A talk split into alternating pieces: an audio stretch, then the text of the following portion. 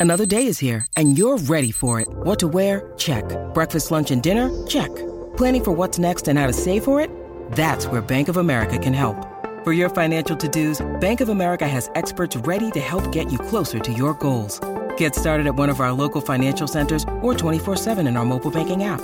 Find a location near you at bankofamerica.com slash talk to us. What would you like the power to do? Mobile banking requires downloading the app and is only available for select devices. Message and data rates may apply. Bank of America and a member FDIC. Look, Bumble knows you're exhausted by dating. All the must not take yourself too seriously and 6-1 since that matters. And what do I even say other than hey? well, that's why they're introducing an all new Bumble with exciting features to make compatibility easier, starting the chat better, and dating safer. They've changed, so you don't have to. Download the new Bumble now. T'as ton planning, t'as ta route optimisée, fils de p***. Fils de p***, t'optimises des routes sur euh, World of Warcraft? T'es sérieux? Pourquoi TikTok a explosé? C'est pas un truc chinois. C'est des Chinois énervés. Demander de la discrimination positive, c'est dire je ne suis pas capable d'obtenir moi-même, j'ai besoin d'un traitement de faveur, c'est-à-dire je suis inférieur. Aujourd'hui, nous avons le plaisir de recevoir une figure emblématique du YouTube français, Ismail Ouslimani, aussi connu sous le nom du Raptor dissident. Autrefois connu pour ses vidéos d'actualité politique incisive, le Raptor a fait évoluer son contenu jusqu'à atteindre le domaine du développement personnel. Sa démarche actuelle, centrée sur le renforcement du corps et de l'esprit, résonne profondément avec l'esprit de cette chaîne. Nous allons aborder avec lui divers sujets, la notion de dissidence, l'influence, l'impact du monde du numérique moderne sur l'homme, et bien sûr des notions clés du développement personnel incluant la santé, le sport, le travail et le bien-être. Mesdames et messieurs, voici Ismail Ouslimani. Bonjour à tous, bienvenue pour ce nouvel épisode. Alors aujourd'hui, je suis ravi d'accueillir quelqu'un qui est sur YouTube depuis très longtemps, qui a fait euh, ses marques euh, sur cette plateforme-là, euh, le Raptor dissident, aka euh, alors plutôt Ismail Ouslimani, aka le Raptor dissident ou le Raptor maintenant. Euh, bah, du coup, Ismail, bienvenue. Merci, Merci merci, pour l'invitation, euh, ça me fait vraiment plaisir d'être là. Bah, c'est un grand plaisir pour moi aussi. Euh, alors le mot clé, la tradition, t'as été prévenu. Euh, le mot clé pour toi, c'est mot clé dissident. Et donc faut que je déroule euh, là. Exactement. Tu me dis euh, ce que tu penses de ce mot. Euh, alors toi, tu m'as dit qu'en fait, tu avais choisi ce mot-clé parce que ça t'évoquait, le mot dissident t'évoquait sortir de l'idéologie de la propagande, hein, on peut l'appeler comme ça hein, actuellement, de la doxa. Et forcément, de ce point de vue, moi, je vais, je vais plutôt te développer ça dans quelque chose de plus abouti parce que tu vois, il y a beaucoup de gens qui veulent euh, penser le contraire pour être dissident, pour se Mhm. sentir à côté. Tout ce qu'on va nous dire, bah en fait, faut faire l'exact contraire. C'est pas toujours euh, faux d'ailleurs. C'est même assez sain souvent. Des fois, ouais. Et en fait, je vais aller plus loin Mhm. et on va aller un, un niveau au-dessus, c'est-à-dire plutôt penser par soi-même, essayer d'avoir un esprit critique. Et tu vois, euh, ça c'est un truc qui, qui manque et qui est difficile à développer aujourd'hui parce qu'on est dans une ère euh, numérique, d'influenceurs, euh, des médias, de méthodes de manipulation et de propagande et de discours qui sont de niveau marketing en fait. Aujourd'hui, le marketing est plus, euh, c'est pas uniquement, enfin c'est pas qu'aujourd'hui d'ailleurs, c'est euh, c'est de, de toujours quoi. Le marketing c'est pas uniquement pour vendre des produits. On parlait de Panzani, Barilla, c'est pas uniquement pour ça. C'est aussi pour vendre des idées. Et donc aujourd'hui, je pense que un des trucs les plus importants, un, des, critères, un des, un- une des caractéristiques, des compétences les plus importantes pour chaque individu, c'est d'apprendre à se dissocier et à mettre un petit pas de recul pour avoir cet esprit non pas dissident mais esprit critique, tu vois. Et derrière, bah tu peux même le mec euh, auquel tu fais le plus confiance, moi compris, euh, tu peux tiens analyser ce qu'il va dire, voir si tu as envie de te laisser influencer par cette personne euh, et, et tu vois toujours garder en tête que tu vas être influencé. On est tous influencés. C'est pas une mauvaise chose d'être influencé. Par contre, il faut être capable de choisir qui va t'influencer, tu vois. Il faut savoir que souvent les gens, bah, quasiment tout le monde va t'influencer. Et d'ailleurs, le propre des discours, et tu vois, là, on va discuter, on va développer les opinions, Ouais. c'est de faire adhérer le maximum de personnes à ton opinion. Donc, c'est quelque part de les influencer. Donc, en fait, moi, quand tu me dis le mot dissident, bon, ça m'évoque mon ancien pseudo, tu vois, tu m'as dit le raptor dissident, mais ça m'évoque aussi quelque chose de plus important, c'est-à-dire ne pas toujours essayer de penser euh, le contraire, nanan, il faut que je me dissocie, si on me dit que ça c'est rouge, bah en fait ça c'est noir, tu vois. Juste prendre euh, un peu de hauteur, prendre un peu d'écart et critiquer. Être critique, et critique c'est pas toujours euh, négatif, positif, négatif, et juste essayer de se dire, euh, mais pourquoi est-ce que ce mec aurait raison? Est-ce qu'il a dit ça? Pourquoi? Est-ce qu'il l'a justifié? Pourquoi. Tu sais, en posant plus, Mhm. plusieurs fois la question pourquoi, tu peux vraiment arriver à creuser un, un sujet et à te rendre compte si oui ou non tu y adhères. Donc voilà, en gros, ce que ça m'évoque. Et euh, comment tu comment tu fais le, le choix toi là-dedans? Comment tu arrives à choisir celui-là? Ok, je le laisse m'influencer. Ouais. celui-là, je le dégage. Ah, c'est une très bonne question. Euh, en général, euh, j'essaye de savoir pourquoi est-ce que il va essayer de m'influencer, qu'est-ce qu'il veut sous-entendre avec ses idées, où il veut m'amener. Est-ce que j'accorde, est-ce que je m'accorde avec ça? Est-ce que il va me me comment me proposer des pensées qui vont être limitantes pour moi, qui vont peut-être me rabaisser, qui vont me diminuer, ou est-ce qu'il va me proposer des pensées? Parce que tu sais moi je crois beaucoup au pouvoir, euh, je sais que c'est un peu chamanique, euh, hein, mais au pouvoir de la pensée. Je pense qu'on peut vraiment bouleverser son identité par rapport à ce qu'on ce, ce à quoi on croit. D'ailleurs, bah, la foi et la religion, c'est la définition de ce que je viens de dire, tu vois. Ouais. Et donc, je vais voir où est-ce qu'il veut euh, m'amener, est-ce qu'il veut me partager des pensées qui vont être motivantes, qui vont me sortir euh, de ma zone de confort, qui vont m'amener vers mieux, qui vont peut-être me challenger aussi. J'essaye de voir à peu près là-dessus, et puis j'essaye de les confronter à mes propres opinions. Mhm. Je vais, je vais- et quand quelqu'un est intéressant, il peut avoir des opinions tout à fait divergentes avec les miennes. S'il arrive à les construire, à être calme, à être, euh, à être ouvert à la discussion et à être sûr de lui aussi, tu vois, bah ça va, je vais me laisser avoir, je vais le, tu vois, je vais me prendre au jeu, je vais l'écouter et je vais lui prêter de l'attention et du sérieux. Donc, Moi, c'est comme ça que euh, que je travaille, euh, qui euh, qui peut euh, pénétrer mes pensées ou pas, et j'essaye de laisser les, les gens qui ont des choses à m'apporter et qui ont des choses qui vont m'élever. Je me laisse influencer par leurs idées, je les adopte ou je les partage partiellement au moins. Ok. Euh, et euh, quand t'avais commencé euh, sur sur ta chaîne, t'étais déjà dans cette mentalité ou t'étais plus quand même bourrin là-dedans? J'étais beaucoup plus bourrin, évidemment. Je pense aussi que il y a quand même des choses où il faut être à 100% à l'opposé. Donc c'était plus là-dessus que j'allais. Tu vois, il y avait Mhm. moins de besoin de nuances et moins de volonté moi-même d'apporter de la nuance parce que je voulais bourriner. Mais euh, je gardais cette. En, en fait, en réalité, c'est que je jouais à fond un personnage. Derrière, tu vois, quand tu m'avais en face ou quoi, bon, j'étais anonyme. Bien sûr que j'étais plus nuancé. En fait, le Raptor que j'avais créé, le Raptor dissident que j'avais créé, c'était le mec chiant, tu vois. C'était le mec chiant qui bourrine, mais tu vois, il y a un fond de vérité. Et C'est comme ça que c'était perçu en général. Mais après, il fallait aller au-delà de, de, de toute la façon dont je m'exprimais, quoi. Ouais. Et euh, ça, te- ça te venait d'où cette cette volonté Cette de bourriner euh, ouais. Bah, j'ai, je, je pense que, alors bon, déjà dans ma construction de ma personne, de, de toute mon enfance, etc., j'ai appris à construire une, euh, une répartie. Je, j'ai appris à, à me rendre compte que j'avais euh, des points positifs en clash, en, ouais, en, en répartie, en, en blague, en ce que tu veux. Mhm. en, en verve. Et, euh, et c'est vrai que j'avais envie, je savais que c'était quelque chose qui, qui, enfin, que j'avais un, un talent, tu vois, là-dedans, et j'avais envie de l'exprimer réellement. Et c'est donc comme ça que j'ai abordé avec ce ton-là la poétique. Aussi parce que toutes les idées poétiques et tout, c'est quelque chose de très chiant. C'est quelque chose Ouais. qui, avant et même encore un peu aujourd'hui, c'est abordé de manière euh, soporifique, tu vois. On va pas se mentir. Et je me suis dit, putain, c'est, c'est, c'est chiant parce que c'est des sujets quand même fondamentaux.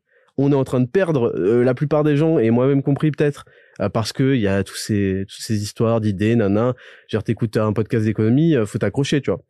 Et on va prendre ce- ces sujets-là qui sont clés, qui sont super importants, et on va détendre l'atmosphère, on va rigoler, parce qu'à la fin, euh, on a envie euh, de de pas se laisser avoir par toute cette propagande de merde, cette idéologie. Mhm. Euh, et eux, par contre, ils ont plein, plein, plein de formats rigolos, nanana, pour faire passer leurs Ouais. idées. Et moi, c'est pas une histoire de faire passer mes idées, c'est juste une histoire de rendre le sujet intéressant, divertissant, et ça passait par le texte et par le montage et par le type de truc, et tu vois. La dynamique où il fallait mettre en pause toutes les 30 secondes. Exactement, et, et ça a fait mouche, et, euh, et donc ça veut dire que c'était euh, c'était une bonne idée, tu vois. Hmm. Euh, tout à l'heure, là, tu t'as dit que euh, il y avait des sujets où effectivement il fallait partir limite par principe. Ouais, Complètement à l'opposé. par précaution. non, mais d'abord, tu prends des précautions, tu vois, parce que t'es, tu t'es des exemples de sujets comme ça? Hein? T'as des exemples qui te viennent en tête de sujets euh, tu vas avoir des sujets sur la transidentité où il y a des choses, je vais pas mentir, il y a des choses intéressantes là-dedans où on peut. euh, moi, je suis toujours, euh, tu sais, je suis euh, contrairement aux idées reçues, je suis très ouvert à la discussion et à l'apprentissage. Mm. Je j'aime beaucoup apprendre, je veux apprendre des nouvelles choses, je suis très curieux. Donc je veux savoir pourquoi les gens pensent ce qu'ils pensent. Ce qui est agaçant, c'est quand ils pensent des trucs, enfin quand ils les pensent pas en fait. Quand ils, c'est du psittacisme, ils vont répéter ce qu'ils ont entendu. Ouais. À force de le répéter, ils ont, enfin c'est devenu euh, dans leur dictionnaire, c'est la définition et point barre, et ils l'ont jamais remis en question. Hmm. C'est pour ça, tu vois, on en revient au premier point sur euh, l'esprit critique. Ouais. Euh, mais euh, dans tous ces domaines-là, par précaution, je vais euh, quand même faire le contraire. Tu vois, la dernière fois, j'ai vu une pub euh, sur Insta pour les euh, des des slips euh, qui qui te collent les testicules en fait, euh, je sais pas où, et en fait du coup qui les mettent euh, sous chaleur et qui permettent de euh, se euh, se stériliser en fait, euh, Génial, comme ça. ouais. Et bon, par précaution, tu vois, je vais faire exactement le contraire. J'ai un gros caleçon qui est trois fois plus grand que mes jambes, tu vois, et euh, et en attendant de mets de la glace Hein Ouais, il y a de la glace. En attend- j'ai vu que ça existait, tu sais. Il y a des, Ah ouais il y a genre des boxers où il y a des, des blocs de glace. ouais. Mais bon, bon. je sais pas comment je suis au courant. Mais tu vois, par précaution, je vais faire exactement l'inverse avant euh, de commencer à réfléchir. Ça, c'est parce que tu vois, il y a des trucs euh, comme ça instinctivement. Les gens ont perdu leur instinct. Je sais pas si t'as remarqué, les gens Ouais, n'ont ouais. plus du tout d'instinct. Ils sont euh, brainwashed, ils sont, ils sont un peu en coquille vide. Il faut re récupérer cet instinct, apprendre à se refaire confiance parce que notre instinct, il nous dit parfois, ouf, ça, ça pue, tu vois. Ça, ça schlingue, euh, c'est chelou, c'est bizarre, ça m'a l'air quand même euh, anti, anti-naturel, je sais pas Mhm. quoi, dangereux, tu vois. Et aujourd'hui, on a, on a étouffé. On a étouffé l'instinct en étouffant aussi euh, tout ce qui est idées reçues. Alors là, je vais mettre les pieds dans le plat. Je suis pas en train de dire que les idées reçues et les clichés, c'est super bien. Par contre, c'est des systèmes, euh, tu vois, c'est des méthodes que notre cerveau, notre cerveau qui est très efficace, a appris à ranger certaines choses dans des cases. Ça veut pas dire qu'il faut à tout jamais pas faire du cas par cas, pas être, euh, tu vois, euh, comment euh, avoir des circonstances, des contextes. C'est très Mhm. important d'avoir des contextes. Mais on nous a appris à étouffer ces, ces choses-là qu'on pense. Euh, tu croises des mecs chelous dans la rue, on t'a appris à dire mais non c'est pas chelou, euh, tranquille, tu vois. Alors que un individu sain va se dire c'est bizarre, il est 2 heures du matin, il y a des gens qui sont en bande, ils ont des capuches. J'ai mon cerveau a déjà associé ce genre de comportement à des trucs risqués.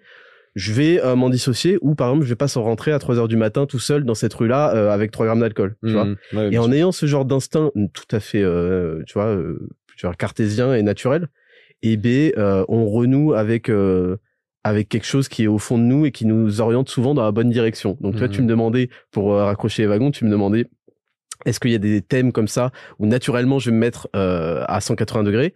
Bah oui, naturellement, euh, des fois j'ai mon instinct qui me fait, tu vois, c'est pas bon.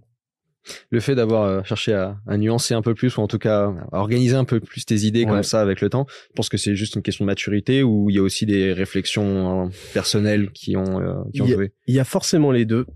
Parce que je commence ma chaîne YouTube il y a 8 ans. On est en quoi En, en 2023. Attends, je, me, je me souviens de l'année Ouais. où on est. 2015. Ouais. Donc ça fait, ça fait plus de 8 ans. Donc aujourd'hui j'ai 30 ans. Donc je commence à 22 ans, même 21 ans. Tu vois. Et donc forcément, ben, les gens se rendent pas compte, mais tu vois, on n'est pas le même de 16 à 18 ans. On n'est pas le même entre 18 et 21 ans, tu vois, il y a un écart. Entre 18 et 25 ans, c'est colossal. Mais entre 20 et 30 ans, tu vois, on, on grandit vraiment. on- J'imagine que je dirais pareil dans 10 ans, tu vois. Donc il y a euh, il y a de la maturité, il y a un changement de personnalité et je grandis et ma communauté grandit avec moi aussi, tu vois. Ça c'est intéressant. Ouais. Euh, mais également il y a assez rapidement un ras-le-bol que euh, on m'associe toujours en- avec une confusion du fond et de la forme. Tu vois, on dit toujours, euh, et puis moi ça, ça me faisait rire, en mode bon Raptor, euh, une fois que t'as passé, euh, tu vois le, le la forme, sur le fond il y a des choses intéressantes et puis ça te fait réfléchir. nan, nan. Hmm. Et après, je me suis dit, putain, quand même, euh, c'est con qu'il y ait plein de gens qui s'arrêtent à ça. Et au début, avant, tu vois, je me disais, bah, qu'ils aillent tu vois. Ils ont qu'à euh, faire l'effort de voir à travers le discours un peu agressif, les insultes, Mhm. le montage violent et tout. Et après, je me suis dit, non. Il faut aller plus loin, il faut mettre un peu de son ego de côté. Et il faut se dire, non, le plus important, c'est que je sois compris et que je sois pas non plus euh, traité de débile mental euh, par tous les mecs euh, qui seraient pas d'accord avec moi. Hmm. Il faut que je leur montre aussi, il faut que je démontre ça. Il faut que je démontre que j'ai l'intelligence et la capacité d'argumenter et de développer des discours qui sont euh, entendables, tu vois. Donc ça vient aussi euh, de, de ça, tu vois. Après, euh, est-ce que je pense pas que alors t'as joué à l'époque sur le côté quand même ultra clivant. Ouais. Mais euh, mine de rien, est-ce que tu penses pas qu'on est quand même toujours dans cette période-là? Parce que tu regardes par exemple bah, un Andrew Tate aujourd'hui. Ouais, ouais, oui, euh, c'est une caricature typique de ça. Euh, toi, t'as pris, euh, t'as pris le, le parti de chercher à nuancer, et d'amener plus de Alors, complexité. Oui et non, tu vois, tu me parles d'Andrew Tate. Andrew Tate, tu vas avoir des TikTok, des mini euh, extraits hors du contexte qui vont durer forcément des périodes courtes Hmm. et parce qu'il maîtrise l'outil euh, de, de, de communication des réseaux sociaux, Ouais. il sait que c'est euh, c'est des choses très clivantes, très violentes qui vont susciter euh, pas forcément une adhésion plus grande, quoique, mais des réactions plus grandes. Et il sait qu'en suscitant l'émotion, tu euh, tu t'inscris dans la mémoire. Hmm. Quand euh, toutes les mémoires sont toujours liées à des émotions fortes, tu vois.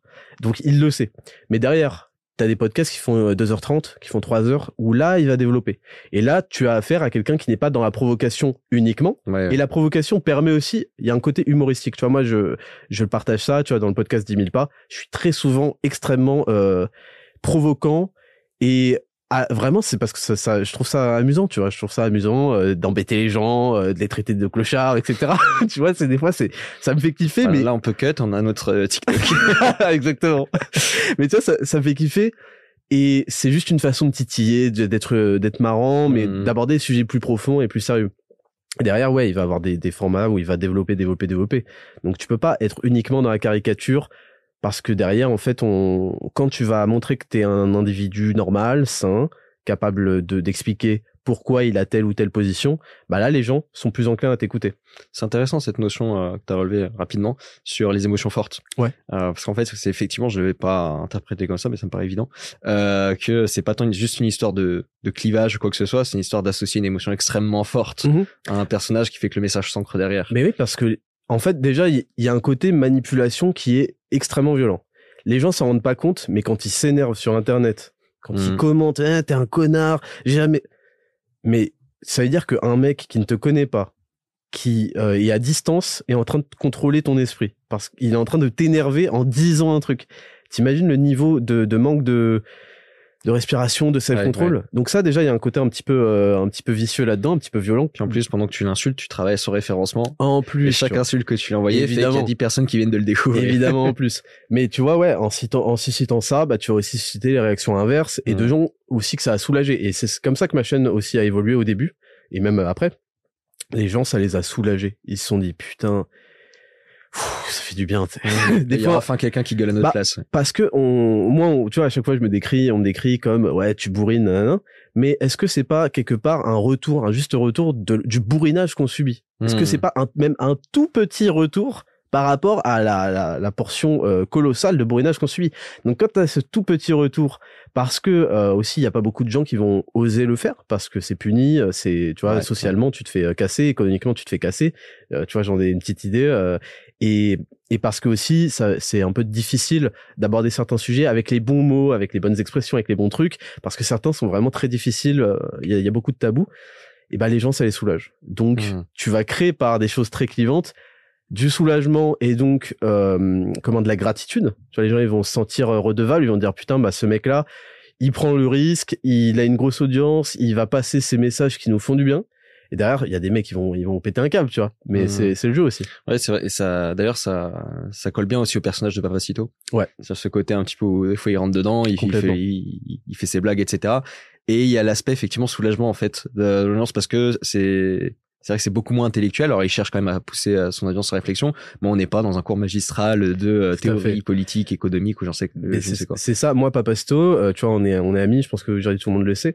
C'est ma première inspiration avec son blog FDP de la mode. Hmm. et euh, avec cette maîtrise du de de l'attaque tu vois cette maîtrise de l'attaque vulgaire etc etc tu vois on avait fait un podcast ensemble où je lui disais euh, qu'en plus il, me fait, il faisait des fautes d'or- d'orthographe tu vois mais non-stop et que je le voyais vraiment comme des postillons supplémentaires à la gueule des gens qui l'attaquaient donc vraiment euh, c'était euh, la première source d'inspiration et derrière en fait tu te rends compte dans les euh, dans les podcasts plus longs, dans les interviews, souvent pas dans ces entretiens chocs où il va quand même, euh, tu vois, pousser, euh, il va développer, Mhm. il va nuancer, mais il va, euh, Ouais, il va il faire, va du, tu vois, il va être clivant, tu vois. Hmm. Euh, mais derrière, quand il va faire des interviews, là, tu vas voir que le mec est beaucoup plus ouvert, beaucoup plus intéressé, beaucoup plus curieux et beaucoup plus nuancé Hmm. et qui va chercher un peu partout, tu vois. Quand il cherche pas toujours à, à faire rire, à faire le clash et tout, euh, parce que lui aussi, tu vois, il trouve dans la provocation une forme d'humour et il adore, tu vois, il adore être dedans. Donc ouais, tu, tu peux rapprocher les deux. ouais. Euh, pour revenir sur le sujet de, de la maturité et de l'âge, Ouais. je viens de penser, il y avait euh, Ch- Charles Gave qui avait dit, je, je crois que c'était dans l'interview qu'on avait fait de lui, il a dit euh, avant 27 ans, euh, un jeune homme, il est, il est pas fini, il y a un truc qui va pas, il lui manque un truc. Ouais. Moi, c'est bon, j'ai 28 maintenant. Ah, c'est bon, t'es, t'es nickel. euh, mais, et après, euh, c'est bon, il devient, il commence à devenir intelligent. Euh, tu te retrouves un peu là-dedans. Euh... Euh, oui, alors moi j'ai toujours considéré que l'adolescence duré jusqu'à 25 ans. Ouais. J'ai toujours été contre le droit de vote à 18 ans. Déjà que le droit de vote. bon, déjà, on va se concentrer sur. tu vois, petit à petit, on va remonter. Et ça commence à accumuler. Voilà, on va pas ça. on va se détendre. Donc, euh, je pense qu'à 18 ans, on n'est pas, on n'est pas, tu vois, on sort du lycée, Hmm. c'est n'importe quoi. On connaît rien à la vie. Si je dis pas ça pour faire le, tu sais, le, le vieux chiant et tout, euh, mais enfin, je veux dire, je me souviens de moi à 18 ans, euh, lamentable, tu vois. Ouais. Donc, il faut se construire Je des trouve qu'il y a pas idées. beaucoup d'hommes qui sont fiers de, à 18 ans. Bah non, tu vois, et c'est notre parcours. On, on Mm. doit se, on doit se former, on doit avoir de l'expérience, on doit aller à conquête de la vie, prendre des râteaux, prendre des tartes, prendre des ce que tu veux, pour revenir, pour comprendre, pour voir, attends, quand je fais ça, ça fait ça, quand je fais ça, ça fait ça. Euh, tu vois, tous ces fils de qui ont des discours euh, giga gauchistes, giga communistes, euh, c'est parce qu'ils ont 18 ans. Quand ils commencent à vivre la vie, à avoir leur salaire de merde et à avoir des taxes un peu partout, truc, là d'un coup ils se détendent sur la redistribution, tu vois. Donc t'as besoin de d'expérimenter la vie, d'avoir beaucoup plus d'expérience pour pr- pouvoir prétendre donner ton opinion à un moment. Hmm. Et ouais, non, je pense que on, on grandit, on grandit, mais après, il y a d'autres faits de la vie qui font qu'on qu'on grandit. Tu vois, quand tu te commences à te à vivre avec, par exemple, ta compagne, euh, ça, c'est des choses qui te font euh, qui te font grandir euh, spirituellement, intellectuellement, mentalement. Euh, quand tu commences à avoir un enfant, quand tu commences euh, ceci, cela, euh, d'expériences professionnelles, des business, des choses, c'est des choses qui te font grandir et c'est des expériences que tu peux accumuler que avec euh, avec les années, tu vois. Et Mhm. donc oui, euh, bah, il dit 27 ans, j'ai envie de le croire parce qu'il est, il est plus âgé que, que nous, tu vois, donc il doit, il doit mieux connaître. Il a eu le temps de faire euh, bien l'analyse. Puis il en a euh, vu passer plein. Il en avait passé plein aussi. Et c'est vrai qu'on on est, on est jeune, on est jeune, et puis euh, c'est, c'est vraiment des années vraiment fondatrices, fondamentales. Hmm. Les gens se rendent pas compte parce qu'ils disent ah t'as 22 ans, moi j'en ai 25, on est pareil, on n'est pas pareil, tu vois vraiment. Ouais. Il y a vraiment beaucoup beaucoup de choses qui se font dans ces années, pourvu qu'on en fasse quelque chose d'autre que de rester à jouer euh, à geeker comme un, comme une merde. Hmm. Ouais, c'est une sorte de phase, là, c'est grosso modo 10 années. Ouais. Euh, où euh, c'est le moment où tu es en train de régler la trajectoire vers laquelle tu vas partir après, ouais, en fait. ouais, et c'est très violent. Et les gens euh, ne se rendent pas forcément compte de la violence. Et c'est pour ça que moi, tu vois, j'ai développé dans 10 000 pas le podcast. Hmm. Je, je sais que je m'adresse en, en énormité à des gens dans la vingtaine, tu vois, ou autour de la vingtaine. Et j'essaie vraiment de leur dire, ils vont faire des erreurs. C'est comme ça, on se construit avec des erreurs. À un moment, tu vas rentrer euh, bourré euh, en ayant confondu euh, une meuf euh, dégueulasse sur, avec un 10 sur 10, ça m'est arrivé, tu vois. Heureusement, j'avais des amis. J'ai fait toutes les erreurs. Enfin, je l'ai pas fait, toutes faites, tu vois. Mais euh, t'es obligé d'en faire pour, euh, pour grandir, pour te construire. Mais je leur laisse dans un coin de leur tête toutes ces idées positives Hmm. qui vont les façonner. Et je sais que c'est des choix difficiles à faire parce que c'est toujours plus difficile d'aller vers le travail, vers la discipline, vers ceci, cela, que de te laisser un peu happer par toutes les tentations de la vie. Et Dieu sait qu'aujourd'hui, il y a des tentations. Euh, les femmes, euh, l'alcool, les drogues, les jeux vidéo, les trucs, les trucs. Hmm. C'est facile de d'y céder à toutes ces sirènes. Mais euh, c'est important d'avoir au moins dans la tête que en, en ne cédant pas à ça et en se construisant une personnalité autour de, de, de valeurs euh, différentes, eh ben, tu peux vraiment être récompensé une fois que tu as atteint la trentaine, etc. Tu vois.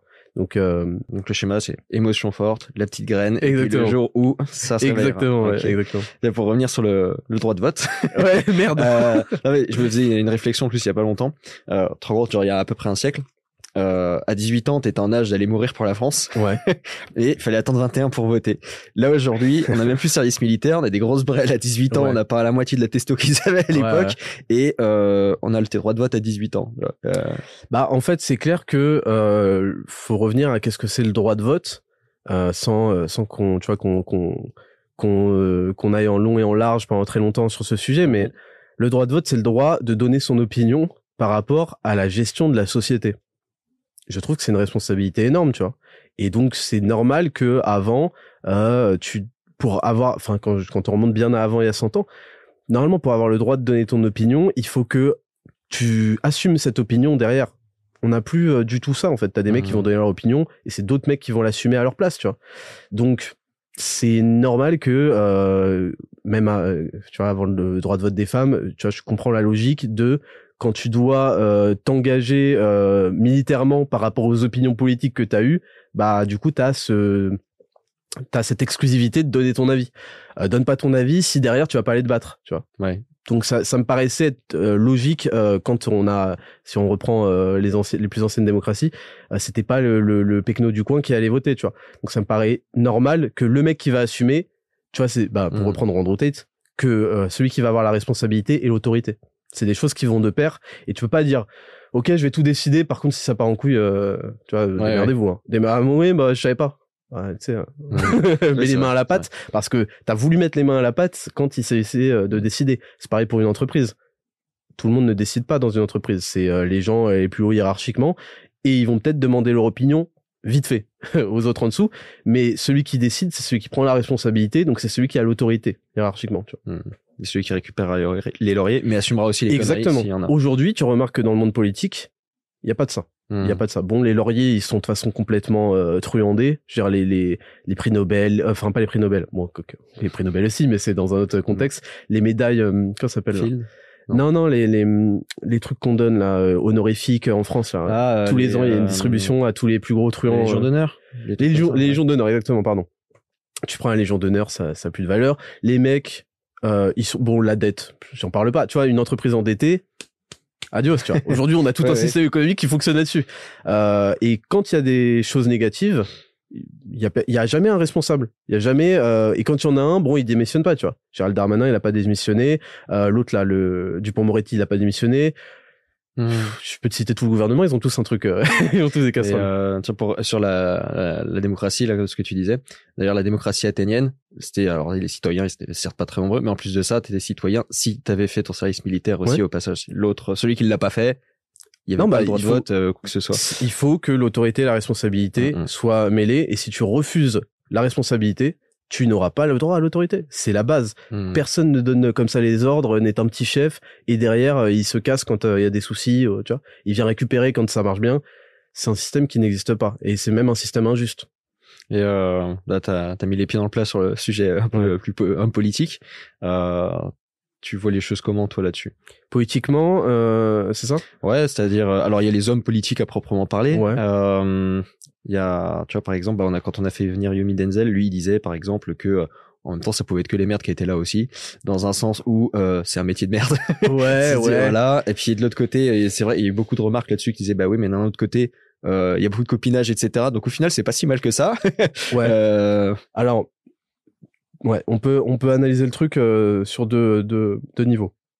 Si tu veux parler uniquement de la politique, c'est irrécupérable c'est irrécupérable. Comme il a dit, euh, c'est des cooptations, c'est des gens qui vont euh, qui vont t'empêcher d'accéder si tu as des intentions pures, nanana.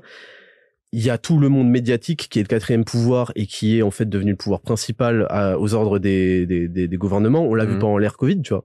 Les médias, 100%, ils répètent ce que euh, ce que le gouvernement a, a donné comme consigne, tu vois.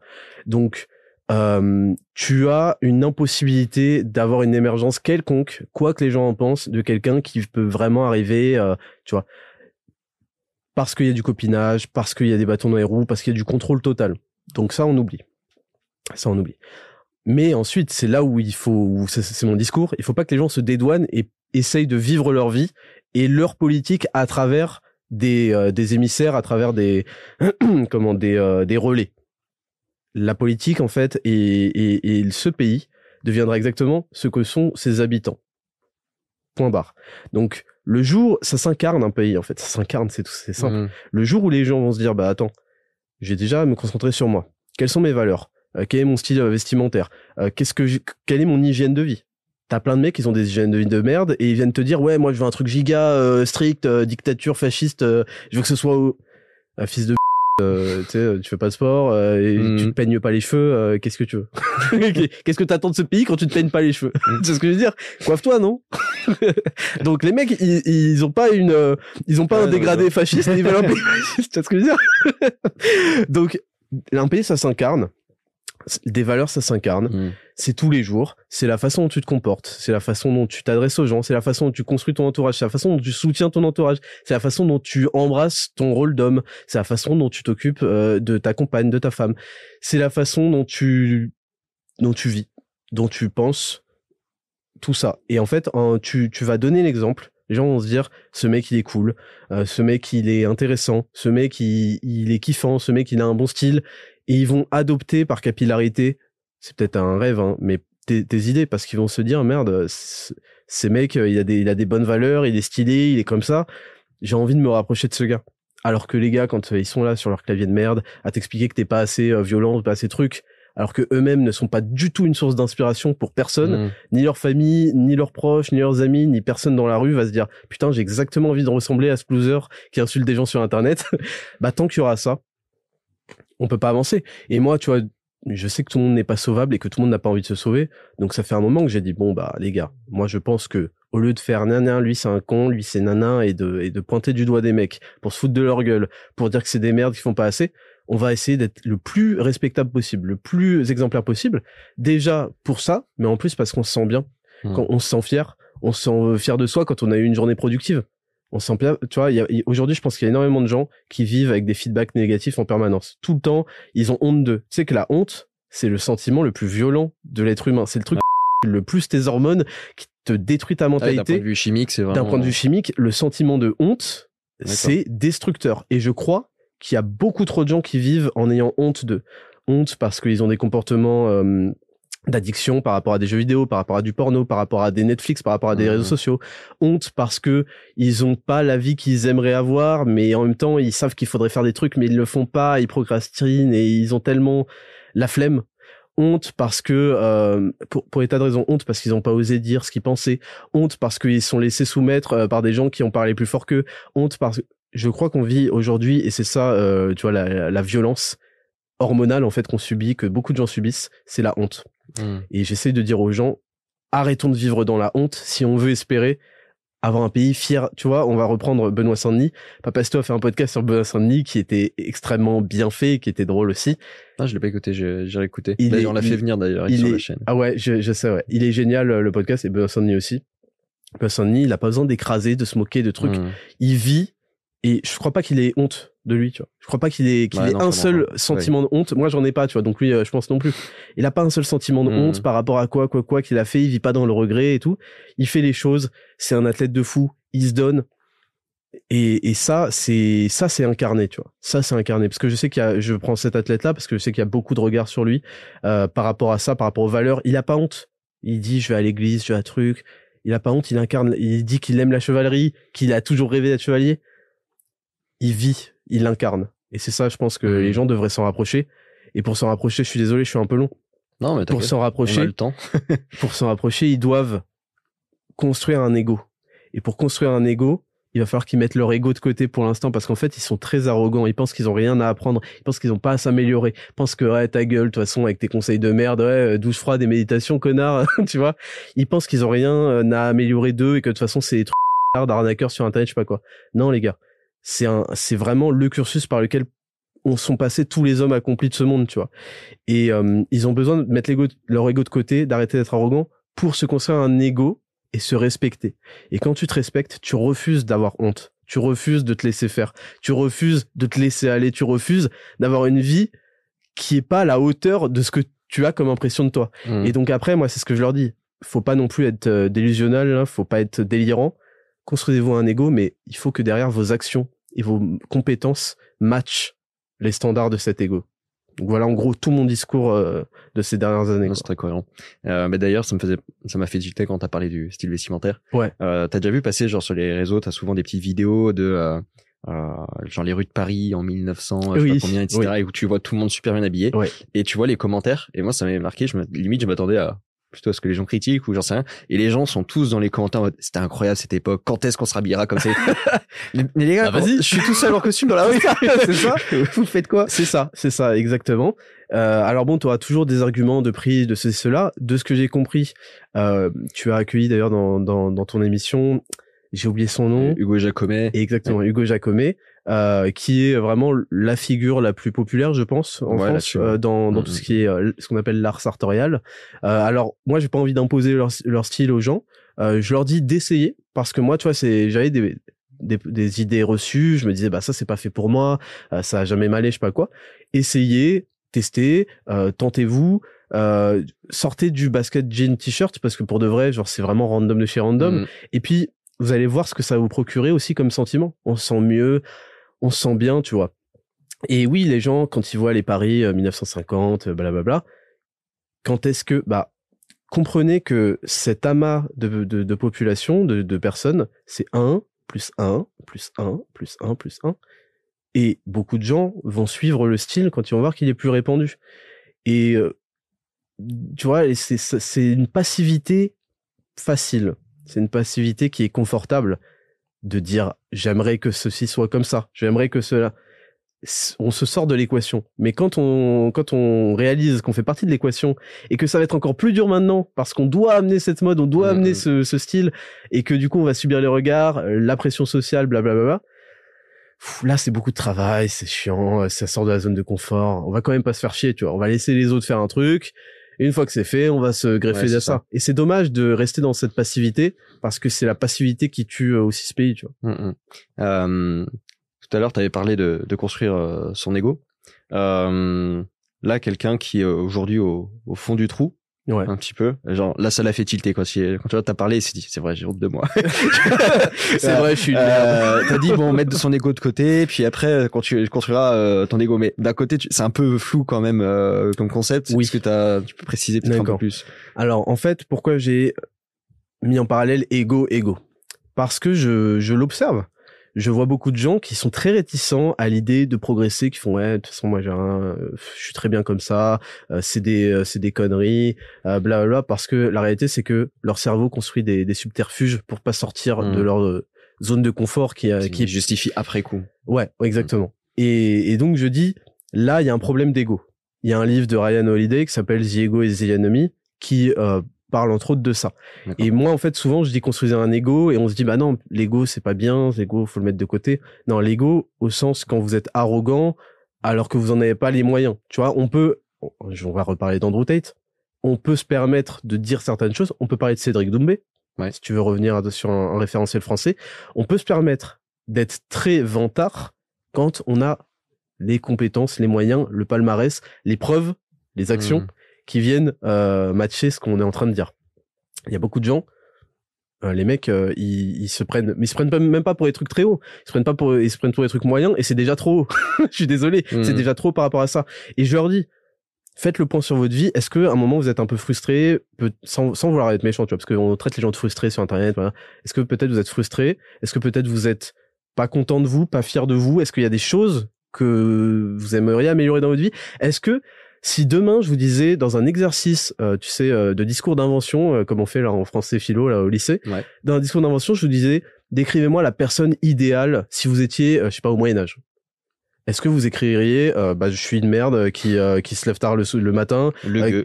qui mange, mais c'est ça, qui mange que de la merde, euh, qui euh, qui qui sert à Mm. rien, qui joue aux jeux vidéo, nanana, euh, tu vois, qui se branle sept fois par jour, ou est-ce que vous écririez, bah moi j'aurais adoré être à cette époque quelqu'un sur qui on peut compter, un mec euh, qui a les moyens de défendre ses idées, truc truc truc. En général, c'est plutôt ça qu'ils vont écrire.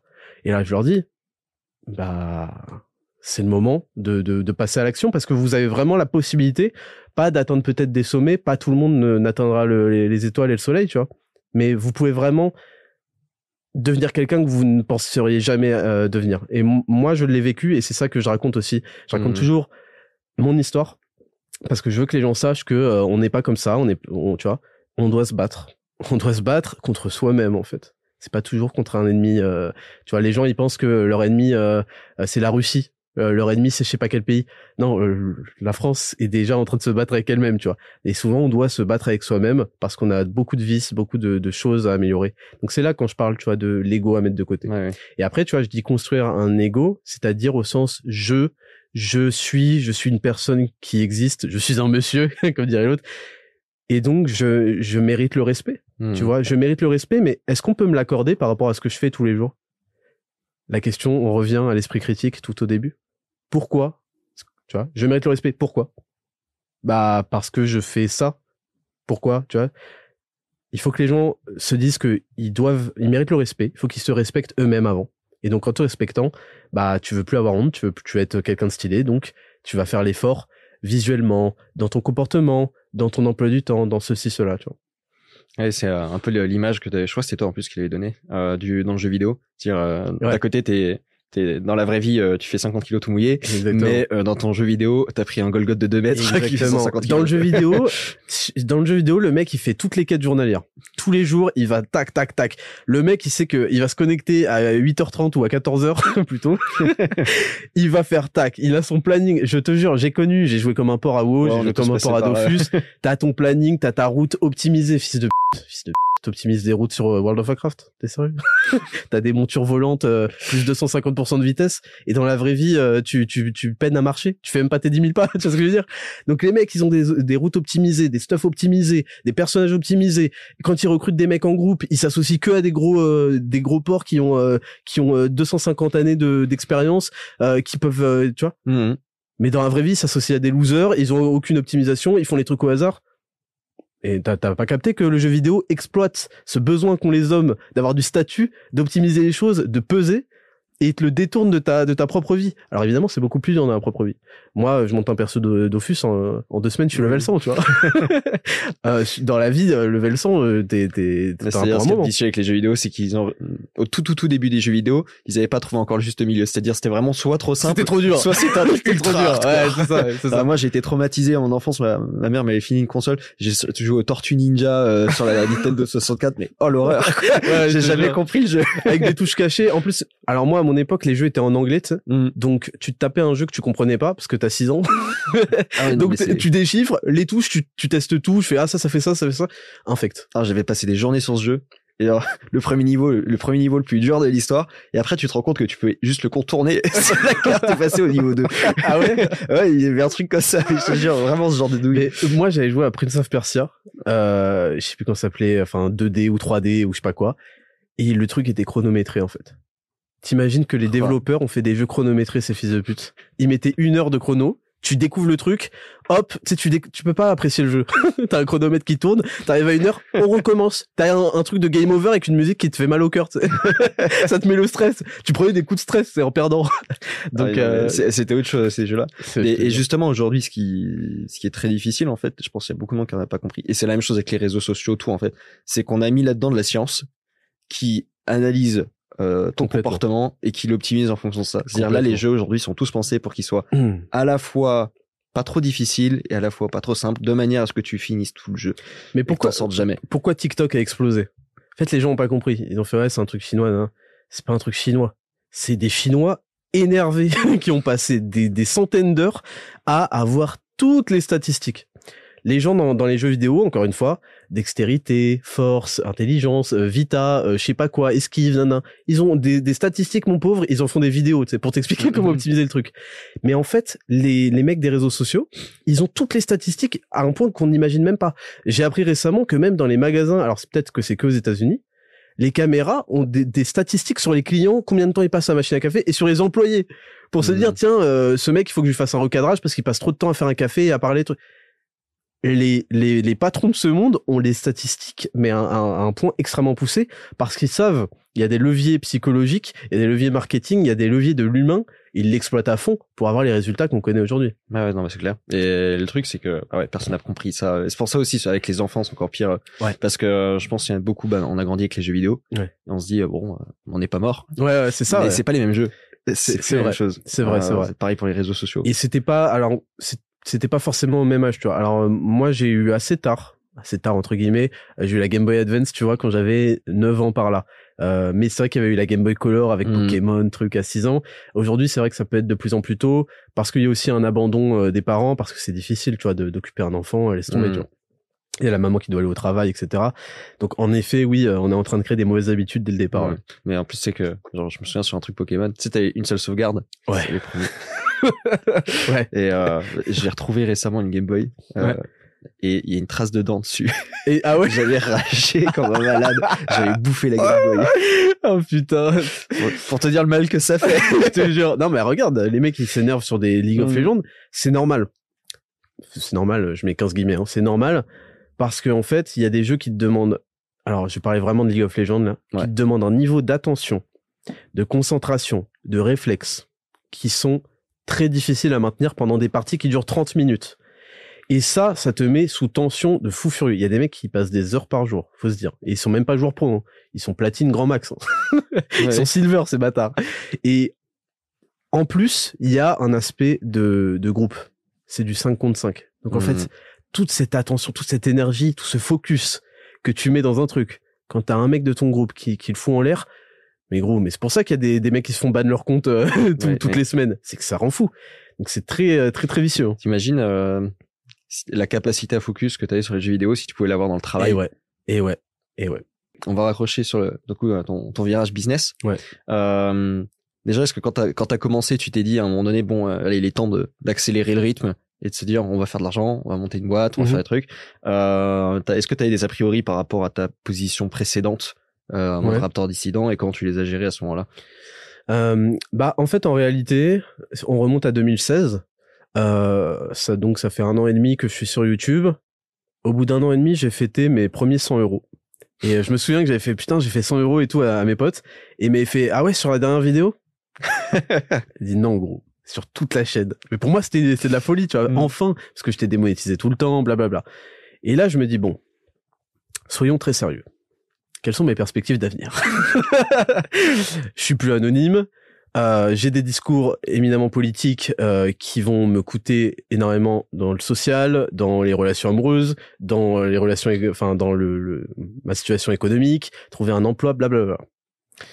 Est-ce que euh, je peux continuer à vivre en étant démonétisé et, et comme ça les, les, gens sont contents parce que au moins je fais ça gratuitement parce que les gens adorent quand tu es dans la merde. les gens sur internet adorent. C'est peut-être un, un, un, un mode de pensée euh, exclusivement français, mais ils aiment beaucoup te voir souffrir. Hmm. Il y a un côté, tu es martyr, tu es, euh, tu vois, t'es dans la galère, mais au moins c'est pour la bonne cause. Euh, alors j'ai une nouvelle pour toi, je suis pas obligé de crever à gueule ouverte pour la bonne cause, tu vois. On peut associer les deux, ok Les. Voilà. Et euh, et donc il y a cette pensée là tout de suite qui me vient et je me dis bah attends, euh, tout de suite je me dis qu'est-ce que je peux apporter aux gens pour qu'ils me rétribuent? L'entreprise. Qu'est-ce que je peux apporter aux gens pour qu'ils me rétribuent? Je j'ai pas envie de faire un appel aux dons, je sais pas quoi. Et donc bon, à l'époque, j'ai ouvert sous forme de Tipeee, tu vois. Donc Tipeee, oui, c'est une plateforme de donation, mais bon, pour un euro, pour deux euros, j'avais pas, tu vois, faut pas abuser. mais euh, dès que tu montais à, c'était, euh, c'était euh, n'importe quoi, hein, c'était des montants très faibles, à 15 euros, à 30 euros. Je me Hmm. disais bah j'ai un petit peu d'expérience dans la muscu, truc, peut-être que je peux essayer de faire un programme, un truc. Et donc je fais des programmes aux gens pour très peu. Mais tu vois, j'avais compris et je voulais être dans l'optique que si des gens me donnent de l'argent, il faut derrière, derrière qu'ils aient une rétribution. Et pas uniquement une rétribution, c'est-à-dire une vidéo une vidéo à l'époque tous les six mois, tu vois. Hmm. Donc je me suis mis là-dedans et ensuite j'ai professionnalisé ça au fur et à mesure. Euh, je sais plus quelle était ta question. c'est comment t'as as géré ce, ce passage du Raptor dissident à- Ouais. au Raptor entrepreneur Bah, ouais. en fait, au, au fur et à mesure, je me suis dit, tiens, bah, ça, ça marche bien, ça a tout de suite bien marché, euh, Raptor. Coaching Pro. Et, euh, et puis, j'ai laissé ça, j'ai laissé ça sans trop, trop me poser de questions parce que je me suis un peu laissé vivre et ça marchait plutôt bien. Ouais. Et puis, en fait, il y a eu le tournant où j'ai eu un enfant en février 2020, tu vois, il est né. Et là, je me suis dit, bon, il faut que tu ailles plus loin parce que euh, ta femme, elle va devoir rester à la maison, elle va s'occuper de ton fils, donc il faut vraiment que tu prévois déjà que tu sois capable de tout entretenir. Et je me suis dit, il faut que tu sois capable d'aller plus loin parce qu'on a quand même des métiers assez volatiles, on a des Mhm. métiers éphémères, même si je mets des guillemets parce qu'on faut pas abuser, ça dure pas un jour, tu vois, la, la, la popularité, mais il faut penser à après. Et pour penser à après, bah, il faut capitaliser sur le moment où t'es, où t'existes encore, tu vois, où t'es, t'es dans les cœurs des gens, où ils t'attribuent de l'attention. Et donc, je me suis dit, faut pas que je vive dans le regret. Là, j'ai quelque chose en or entre les mains. J'ai gagné. Attention, c'est, c'est pas d'un coup, je suis tombé 700 000 abonnés, des millions de vues, je sais pas quoi. J'ai gagné euh, cette notoriété euh, et je vais bah, profiter de ça pour non pas faire de l'argent, tu vois, mais pour faire euh, faire de l'argent en, en vendant des bons produits, en, a- en ayant encore une plus-value. Tu vois, le coaching, il suffit de regarder les transformations des mecs. euh, les mecs, leur vie change. Moi, je regarde Mhm. toujours le regard, tu vois. Ouais. Le regard des mecs avant, tu sais, avant, il est en mode euh, bancal, tu vois, en mode, euh, je sais pas un trop. peu euh, vide Ouais, en mode déçu. je suis déçu de- d'être moi. j'ai la photo que je viens de prendre Et après, les mecs, Mm. bon, leur mâchoire se dessine et tout quand ils perdent du gras et tout, et ils ont un regard plus déter. Et donc, quand je gagne de l'argent, c'est pas, je, tu vois, je suis, je suis un des rares à pas faire de merchandising, par exemple. Euh, déjà parce que c'est très compliqué de le faire made in France. Les tarifs sont très hauts. Ouais. Et à la fin, tu te retrouves avec un prix de production, je sais pas, à 30 euros. Euh, donc, c'est-à-dire que tu vas vendre ton t-shirt à 40 euros, euh, avec les frais de port, blablabla. Tu vas pas vendre un t-shirt 40 euros, tu vois. À un moment, le mec, il va mettre un pyjama. Ça lui, c'est quelle est la plus-value de ça? Donc, tu vois, moi, je vends pas des, du merchandising. Mais quelle, quelle est la plus-value que je peux apporter tout en gagnant ma vie? Coaching, complément alimentaire made in France de superbe qualité. Et, et bon, le podcast, il est entièrement gratuit, mais ça me permet aussi de, de- Mhm. d'avoir de l'acquisition, de pouvoir aussi présenter mes produits et ce que je fais, et puis de montrer aux gens que euh, t'es pas obligé aussi de toujours faire payer pour euh, donner de la plus-value. Et en général, il faut donner, donner, donner Mhm. pour recevoir et que les gens aient de la gratitude euh, envers toi. Et, euh, et donc moi, c'est- c'est ça que j'ai voulu faire. C'est pour ça que je fais pas de, de fringues, je fais pas de casquettes, je fais pas des trucs comme ça. Non pas que ce- je jette pas à pierre sur ceux qui font ça, tu vois. Je trouve que c'est un modèle intéressant quand tu veux financer tous les autres projets. Parce que dessus, tu peux faire une meilleure plus-value, c'est plus facile à faire, Tu vas pas te prendre la tête, le mec il va pas te faire ouais le t-shirt il est bof, tu vois en général un t-shirt c'est un t-shirt, tu vois. Euh, mais j'ai décidé de faire d'une pierre deux coups, c'est-à-dire continuer parce que moi je considérais que ma chaîne YouTube aidait des gens. Je le voyais dans les commentaires. Bon, il y avait des gens qui me disaient j'ai bien rigolé, mais j'ai aussi un peu euh, les larmes aux yeux parce que euh, c'est triste ce que tu dis. Donc je voyais que j'aidais des gens, mais que je leur mettais quand même le bad, tu vois. mais euh, que je leur donnais du bonheur, que je leur donnais aussi des idées critiques. Tu vois la vidéo sur les inégalités salariales, blablabla je me suis dit j'ai envie de poursuivre, c'est ce que j'ai envie de faire. Tu, peux, tu pourras détailler après sur les inégalités ouais, bien juste sûr. comme ça un petit de rappel parce que c'est ressorti à nouveau ouais, bien comme sûr. tous les ans. bah bien sûr parce que comme tous les ans les femmes ne tra travaillent gratuitement comme tout le monde le sait, tu vois. Exactement. Et ça c'est les femmes blanches parce que les femmes euh, racisées travaillent gratuitement depuis février, euh, tout le monde le sait. on, on en revient après, mais euh, ouais euh, j'ai mêlé euh, ce que j'aime faire, vraiment ce, ce, qui me fait que je travaille plus que les autres, c'est que j'ai envie de faire des trucs qui vont aider, qui vont bénéficier aux gens Mhm. pour de vrai, tu vois. Et après bah je suis content de gagner ma vie avec ça, tu vois. Voilà. Tu veux reparler des Bah, inégalités les inégalités, tu fais un, un petit. euh, Alors, les inégalités salariales, c'est une énorme fraude, bien sûr. Euh, L'argument qu'on donne toujours, c'est par l'absurde. Si les femmes étaient moins bien payées, les entreprises n'embaucheraient que des femmes. Donc, je l'ai montré. euh, bon, c'était connu, mais il fallait le, le mainstreamiser. Donc, je l'ai montré à travers une vidéo qui a, euh, je sais plus combien de vues. Et euh, en fait, quand les statistiques sont sorties en comparant le métier, enfin tous les métiers de tous les hommes à ou, tous les métiers de toutes les femmes, et on remarque juste en fait que naturellement il y a une répartition des hommes dans des métiers avec des, des plus hauts risques, donc des, des primes au risque, euh, avec plus d'heures de, travail, avec euh, des vies de sacrifice. Et les femmes sont libres. Aujourd'hui, une femme peut créer une chaîne YouTube, par exemple. Elle peut créer la chaîne YouTube, il n'y a aucun souci, elle est libre de le faire. Où est la Raptor? Je pose la question, parce qu'on va entrer dans la deuxième partie sur toutes les critiques que je reçois sur cette vidéo. Où est la Raptor? Donc, on a des, euh, des centres un peu naturels de, de, de, de comment d'intérêt Hmm. qui se traduisent à la fin dans les métiers. Dans les métiers d'assistance à la personne, on va trouver plus de femmes. Dans les métiers des chantiers, on va trouver plus d'hommes pour reprendre des, des, des trucs que, que tout le monde peut comprendre. Et dans les métiers de haut sacrifice, de haut euh, PDG d'entreprise, euh, on trouve souvent des hommes parce que ça demande énormément de sacrifices. Et en fait, on ose comparer les deux. Et puis dans les métiers forcément avec des, moins de temps plein, des, des mi-temps, des trucs comme ça. Et là, les gens te disent oui, mais c'est- parce qu'elle doit s'occuper des enfants, comme par hasard, c'est elle. Euh, oui, en fait, c'est plus pratique. euh, c'est plus c'est plus naturel, c'est hormonal. euh, c'est la femme qui porte l'enfant. Il y a tout un, attachement différent. C'est pas la même patience. Moi, je le vois avec ma femme. Je donnerai jamais mon enfant dans une crèche tenue par des mecs. Je sais pas si t'imagines l'horreur, déjà la vision d'horreur. Non. si tu veux, ils ont euh, entre les jambes, ils ont une arme, tu sais. Donc euh, j'ai pas envie qu'ils s'en servent. Euh, règle pour ça. Et puis c'est pas la même patience, c'est pas la même. euh, ça veut pas dire qu'il y a pas des femmes qui ont déjà pété des câbles en crèche. Il y avait eu des, tu vois, il y a déjà eu des histoires euh, sordides et tout, tu vois. Mais bref. Et euh, et donc on ose comparer ça. Et en fait, quand on compare à métier égal, à heure égale, parce qu'il y y a ceux qui font des heures sup, il y a ceux qui en font pas. Tu vas pas commencer à comparer ça. Blablabla. Quand tu normalises le tout, tu obtiens des écarts de 3 à 4 pour un- et, et ça n'existe même pas. Ça, c'est des gens, c'est des communistes qui ne connaissent pas le, même pas le travail. Qu'est-ce qu'est-ce que c'est poste égal, travail égal? Il y a toujours des mecs qui vont être plus pro- plus productifs. c'est même, ça fait même l'effet inverse, c'est-à-dire euh, en tant que chef d'entreprise, ils ont envie de rémunérer mieux celui qui travaille mieux. Ouais. Et, euh, et l'autre, bah bon, qui fait son travail. Bah, tu- Non, mais normalement, euh, ça, ça n'existe tu pas. peux pas rémunérer mieux. La, la statistique Ouais. à travail égal n'existe pas. Mm, C'est mm. c'est un- c'est une idée de l'esprit, c'est une vision mathématique d'un phénomène euh, physique. En gros, tu vois, les mathématiques, c'est un truc qui est très rigoureux. Et la physique, tu vois que dans le vrai monde, te- tu vas devoir prendre plus de choses en considération. Euh, Il y a des mecs qui vont fournir un peu plus de travail, des meufs qui vont fournir un peu plus, qui vont être meilleurs en négociation, qui vont avoir aussi une meilleure relation de confiance. Tu peux pas euh, Mhm. isoler toutes ces données.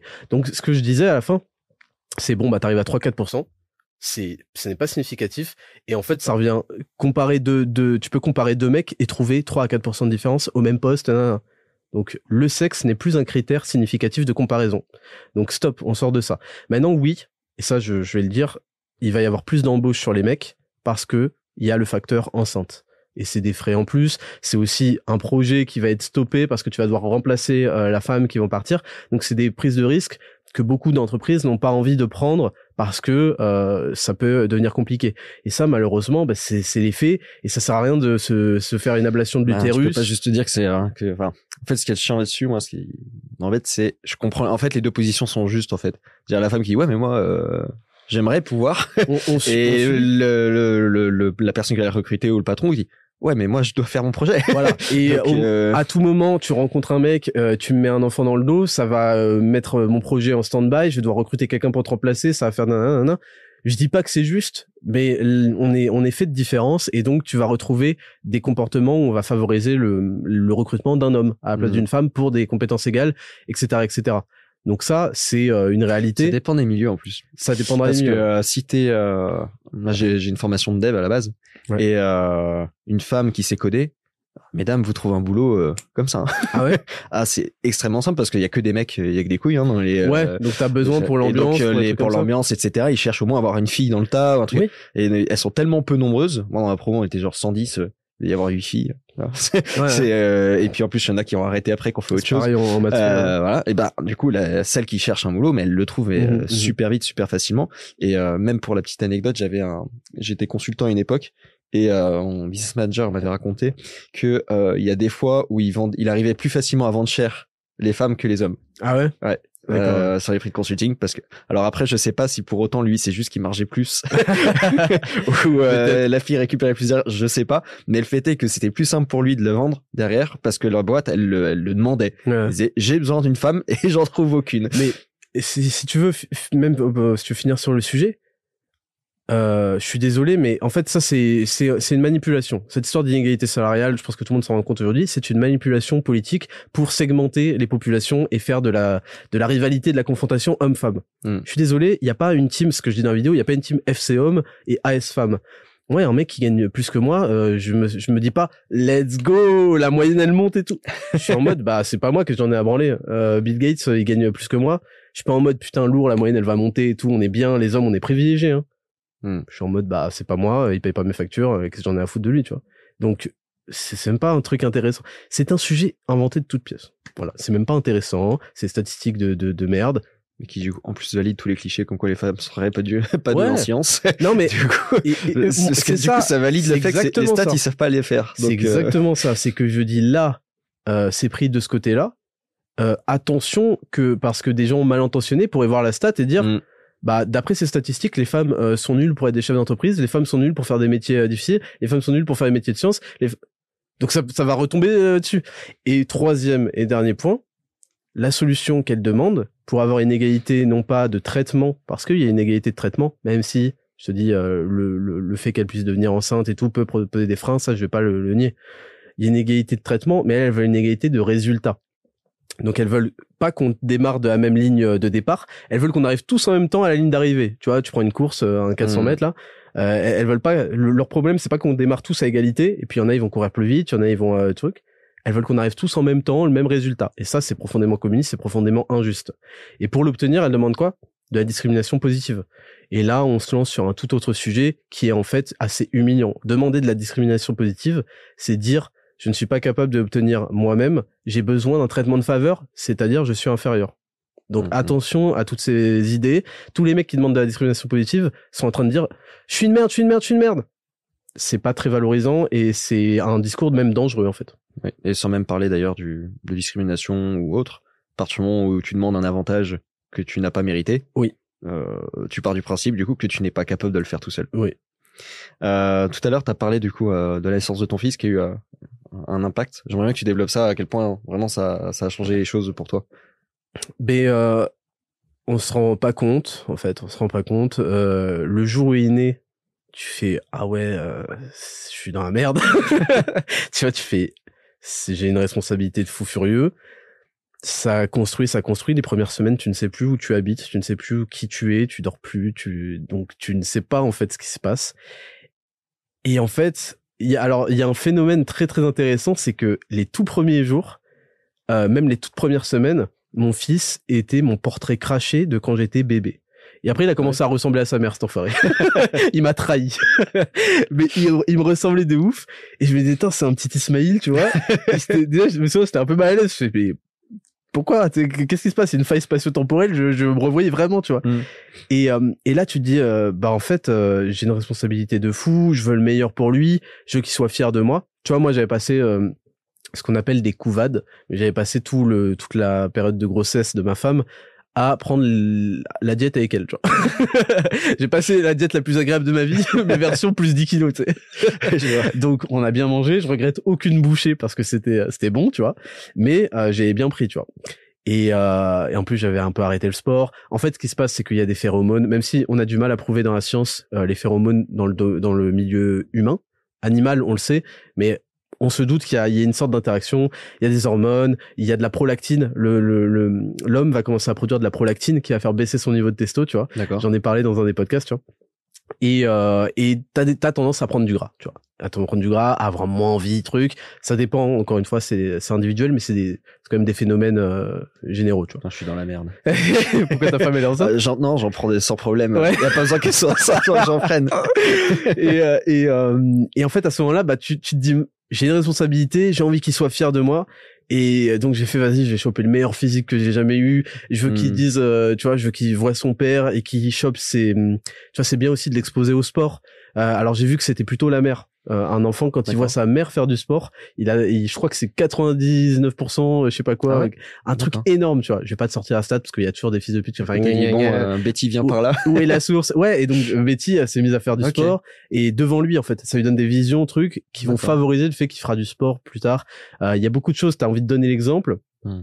Et puis tu te dis merde, je peux plus me permettre d'être une merde en fait. Tu vois vraiment moi j'avais un, mode de vie qui était pas ouf. Je me levais tard, euh, je tu vois j'avais la flemme, truc. J'ai fait je peux plus faire ça. Je ne peux plus. Il faut et année après année, tu vois, tu construis quelque chose où tu deviens vraiment de plus en plus déter, de plus en plus organisé, de plus en plus ordonné et tu t'y plais. Et tu vois, un des effets secondaires de la testostérone, c'est qu'il rend l'effort agréable.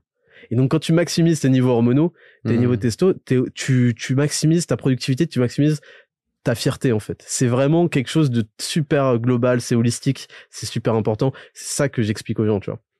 Et euh, t'avais, euh, tu, donc on t'avait montré un petit peu, euh, t'avais voulu partager ça un petit peu avec tes abonnés. Ouais. Euh, t'as été un peu critiqué là-dessus. Ouais. Euh, c'était pourquoi en fait, pourquoi déjà tu l'as montré et qu'est-ce qu'on te reprochait? Euh, Je sais pas trop ce qu'on me reprochait parce que j'écoute assez peu. Hmm. Je pense que c'est, c'était pas du reproche. C'était juste une méthode supplémentaire pour venir m'attaquer. D'accord. Tu sais, quand tu as, je vais pas faire le mec, je suis intestable, je suis intouchable. Je pense que j'ai peut-être fait euh, deux trois erreurs dans, dans ma dans ma carrière, peut-être même que j'en fais actuellement. Mais il y a très peu quand même d'angles où m'attaquer sans inventer des mythos. Hmm. Donc quand t'as du mal à attaquer un mec, tu t'en prends à sa femme tu t'en prends à son fils, tu t'en prends à je sais pas quoi, à, ses chaussures, tu vois ce que je veux dire, à sa taille, à, la taille de ses oreilles, à je sais pas quoi. Tu, tu, tu sors du sujet, tu fais de la dominem si tu veux. Sauf que là c'est très vicieux parce que moi c'est vrai que les gens sont attaqués à ma femme, sont attaqués à mon fils, je suis en mode mais c'est des c'est c'est des ouf, tu vois. Donc euh, donc c'est vrai que euh, mon fils au début moi je l'ai montré euh, parce que j'avais envie de partager ça parce que c'était nouveau pour moi, parce que ça faisait partie de ma vie et parce que euh, je me disais bah je trouve ça un peu ridicule de poster des photos avec des smileys autant pas poster tu vois. Mais après en fait je me suis dit peut-être que j'ai des choses à partager. J'ai peut-être de l'envie l'envie. Il y a plein de gens qui m'ont dit gros euh, j'aime trop te voir en interaction avec ton fils. Ça me donne envie mmh. euh, de, de, de, devenir plus responsable de trouver une meuf qui va être bien pour moi tu vois. Parce qu'il y a aussi euh, je mettais ça en avant que je trouvais une femme bien pour moi qui m'apporte vraiment qui est un pilier dans, dans notre couple et dans notre famille tu vois. Et je pense que j'ai inspirer plein de gens aussi à, à cette vie-là. Euh, tu vois, on a un problème d'enfants aussi euh, en France. Il faut s'en rendre compte de fertilité, de, de que ce soit d'un point de vue technique sur la fertilité, mais aussi d'un point de vue volonté d'avoir des enfants, tu vois. Et je, ça doit passer par là, tu vois. j'ai envie de transmettre cette idée que c'est magnifique et c'est pas un frein. Tu vois, il y a, y a, beaucoup de gens aujourd'hui vont se dire, bah, je vais attendre, je vais attendre, je vais attendre, en ayant une bonne situation. Et ben moi je pense que en fait euh, maintenant que je, je l'ai vécu, tu vois j'ai eu un enfant du coup à 26 ans je crois à peu près 26 ans et demi. Euh, plus tôt tu l'as et mieux c'est en fait parce que ça te fait aussi grandir, tu vois ça te fait grandir, ça te fait devenir euh, sérieux. Et en fait plus tu te mets de contraintes, plus tu obliges ton cerveau à trouver des solutions à toutes ces contraintes. Donc tu vois avoir un enfant c'est une énorme contrainte, faut quand même euh, mais c'est vraiment beaucoup de bonheur hein, mais il y a une part de contrainte. Et c'est ça que je voulais partager. Après, maintenant, s'il y a des gens qui critiquent, il y a des gens qui me critiquent sur absolument tout. Là, tu vois, je suis peut-être pas bien coiffé. Il y a peut-être un truc, tu vois. Donc, euh, je m'arrête pas euh, là-dessus, tu vois. On trouvera euh, toujours quelque chose. J'ai vu une, une stat. Euh, il faudrait que je retrouve où c'était, mais c'est assez intéressant. Comme quoi, en fait, les femmes françaises, quand tu leur fais, tu fais la recherche sur combien d'enfants elles voudraient. Ouais. On est à 2,3 en moyenne. D'accord, ok. Donc euh, comme quoi, je pense que la, nature en fait est peut-être bien faite. Ouais, ouais. Dans le sens où la moyenne sera toujours un peu au-dessus. Ouais. Et la réalité, c'est que par contre, elle peut pas. Mais euh, tu vois, ça sert. Ouais, ouais. Bah, ça me, ça m'étonne pas. En général, en fait, tu, ta famille idéale, tu la vois avec deux ou trois enfants. Je pense que tu Mm. demandes toujours quelle serait ta famille idéale? Les gens, ils font, bah, je me vois bien avec deux, trois enfants. Bon, parfois, les mecs, ils te disent 10. Bon, tu vois, ça arrive. hein. Ça compense ceux qui disent zéro. Tu vois. Ouais, après, euh, ils ont pas eu le premier qui te disent déjà 10. Gros, euh, déjà, va changer une couche, tu vas voir. tu vas voir l'odeur, tu vas te calmer, tu vois. déjà, tu dis, c'est violent. hein. Mais quand t'as un enfant, tu te dis, je veux plus jamais revivre ça. tu te dis, franchement, on se disait, mais comment les gens font pour en avoir plusieurs? Et en fait, les semaines passent. Parce que c'est très dur au début, en fait, l'enfant, il te calcule pas, et il a aucun sentiment pour toi, il y a rien. Les câlins, de la, de la, de la, comment, de la considération, quelque chose d'aussi bête que de la considération pour celui qui s'occupe toute la journée de lui, ça vient que à partir de six mois, tu vois, à peu près. Et donc, au début, tu te dis, putain, je reçois rien, je donne tout, euh, c'était dur, l'accouchement, les nuits.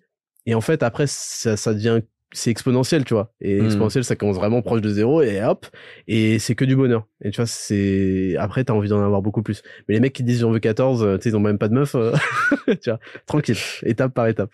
Mais euh, quand on regarde euh, l'ensemble de ton parcours, Ouais. euh, t'es un peu un expert euh, pour rester en, en français dans la tempête de merde. Ouais. Euh, T'en as eu beaucoup. Ouais. Euh, mais quand on regarde, on a eu, elles sont venues de plein d'endroits différents. Euh, donc t'as eu les débuts où tu t'es fait désinguer un peu en mode bah, par les, les journaux, Libération, un truc comme ça, etc. Et puis récemment, quand t'as lancé ta marque de nutriments, c'était plutôt entre guillemets, si je peux dire ça comme ça, ton camp. Euh, qui t'a tiré dessus. Enfin, Mais- je sais pas si c'est le bon terme, mais en tout cas, rajoute quelques guillemets. voilà. Et ce que je veux dire, c'était, c'était que euh, politiquement, c'était ceux qui étaient censés te suivre ou quoi que ce soit. Ouais, alors, Euh, et euh, dans tout ça, Ouais. ce que je veux savoir, c'est c'est lequel euh, que t'as trouvé, enfin qui t'a le plus euh, peut-être pas ouais marqué, mais pas forcément dans le sens où euh, qui t'a euh, que t'as senti comme de la douleur ou autre, mais plus dans le sens c'était celui où peut-être tu t'y attendais pas ou euh, ce genre de choses. non, aucun ne m'a surpris parce que j'ai senti les choses venir petit à petit. Hmm. Moi, j'ai eu un tournant, notamment avec la, la chute de mon anonymat, où j'ai décidé d'a- de commencer à m'exprimer différemment. Tu vois, on l'a- abordé tout à l'heure. Plus d'argumentation, plus d'idées posées, tranquille. Moins de euh, salut à tous, bande de merde, tu vois. tranquille. Donc il y avait ça. Et ça déjà, Hmm. ça, et je l'ai fait volontairement. Ça, faut bien le comprendre. Les gens, ils pensent que je subis euh, le- mes choix. Chaque choix est réfléchi, chaque mot est réfléchi, chaque chaque décision euh, d'image, elle a été réfléchie. Parfois, il y a eu des erreurs, parfois, il y a eu des, des choses qui étaient vraiment volontaires. Et à ce moment-là, donc c'est 2018 à peu près, à ce moment-là, je sais que ça va créer euh, du de l'écrémage dans une partie des gens qui me suivent, Hmm. mais qui ne m'intéressent pas, parce que c'est des gens qui sont foncièrement mauvais, méchants, qui veulent du clash, qui ne sont pas productifs, qui sont assez passifs, en fait, qui veulent consommer. Les gens, ils sont là à vouloir des choses, mais ils se rendent pas compte qu'eux-mêmes sont devenus des consommateurs effrénés. Et j'en veux plus. Et j'en veux plus. Et je regarde une vidéo et pendant ce temps, je suis sur Instagram et je, et joue à un jeu. Et truc, truc, truc, ils font, leur système de dopamine est complètement foutu en l'air. Ils ont toujours besoin de plus, plus, plus. C'est pas intéressant, ça m'intéresse pas. Euh, je préfère avoir moins de gens, mais qui sont dans un élan positif, qu'avoir des gens qui vont justement me tirer vers le bas. Donc il y a eu d'abord cet écrémage. Donc ça m'a pas étonné, en fait. J'ai vu, j'ai vu une partie de ma communauté se se détacher, remplacé par une autre plus positive, se détacher parce que ouais, il est devenu euh, il est devenu euh, cool, enfin pas cool, euh, c'est pas le mot qu'il utilise. Il est devenu mou, euh, il est devenu euh, gentil. Tu sais, alors qu'en fait, en réalité, quand tu étudiais mes textes, ils étaient encore plus incisifs. C'est juste que je mettais des protections juridiques et de YouTube, de pas se faire supprimer, etc. Mais c'était encore plus sale parfois. C'était encore plus méchant. Et nanana. Donc je me dis bon toi euh, next Osef tu vois. Enfin dire, chacun ses goûts. Moi ce que je te propose si tu veux vraiment de l'incisif, du violent et tout, tu fais comme euh, la Raptor, tu vas sur google.fr, tu fais créer un compte, crée un compte YouTube et tu fais tes vidéos. C'est royal, ça prend euh, ça prend du temps, mais ce sera mieux comme ça tu auras exactement le contenu que tu adores, tu vois.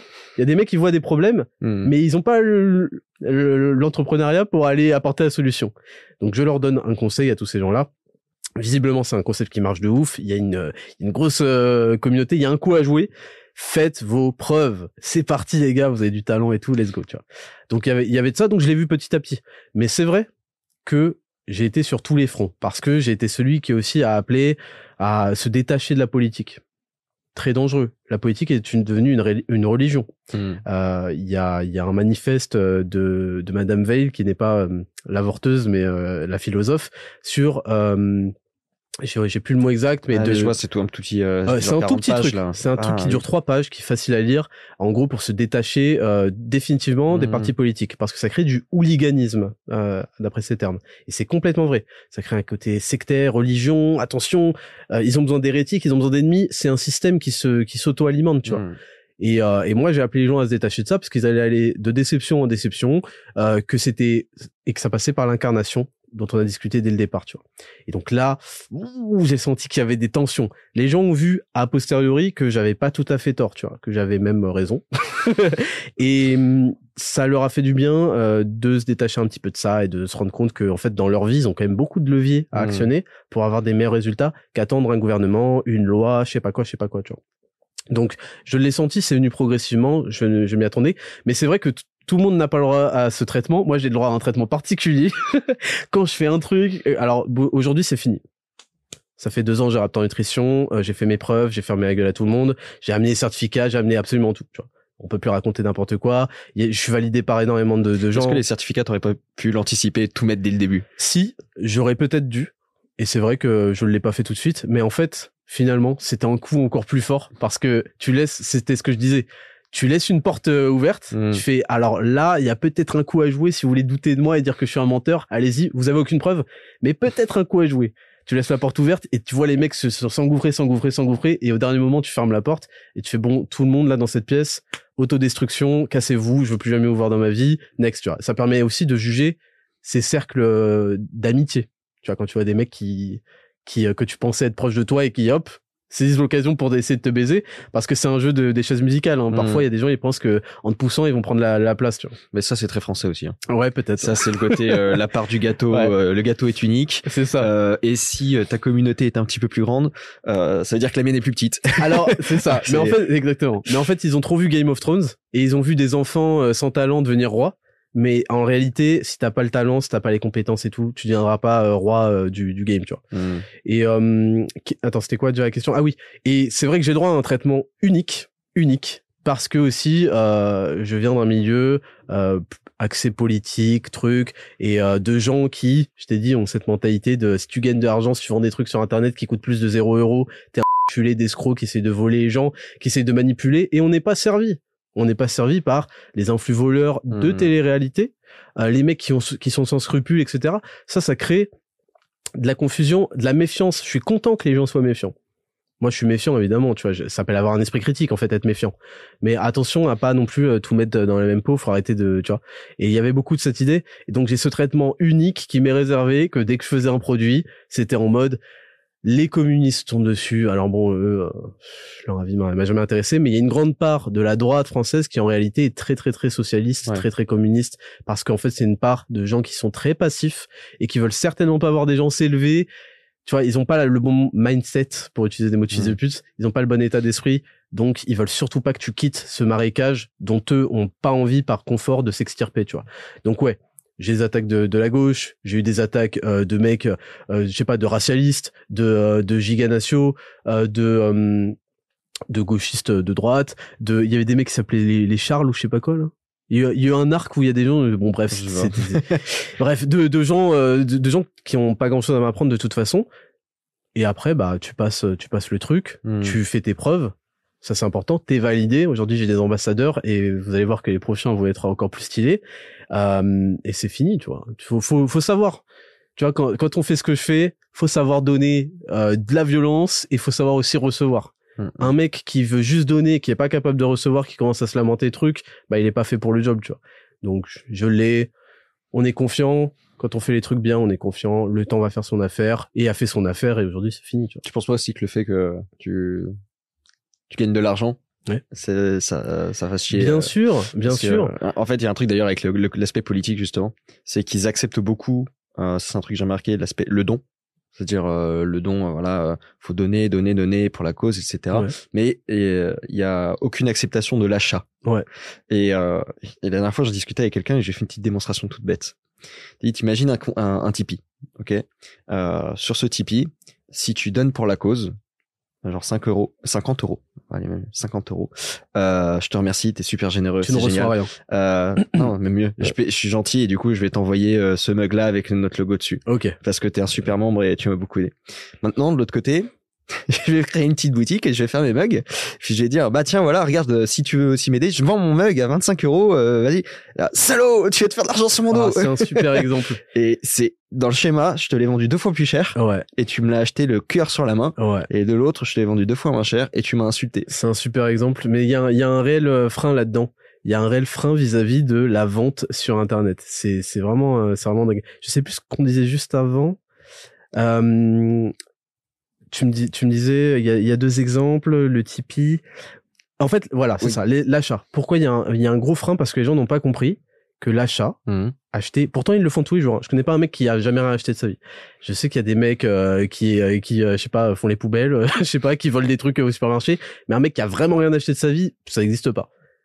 Ils ont pas compris que acheter une chose, c'était donnant, donnant. En fait, c'est un, un rapport de de win-win. C'est bénéfice-bénéfice. Le mec, il te l'a vendu. Bah, tu lui as donné de l'argent qui est un intermédiaire. Et toi, tu as eu le produit que tu voulais et qui te satisfait. Si, sinon, tu reviendrais pas, tu vois. On en revient au, tu vois, à ce, dont on a discuté tout à l'heure.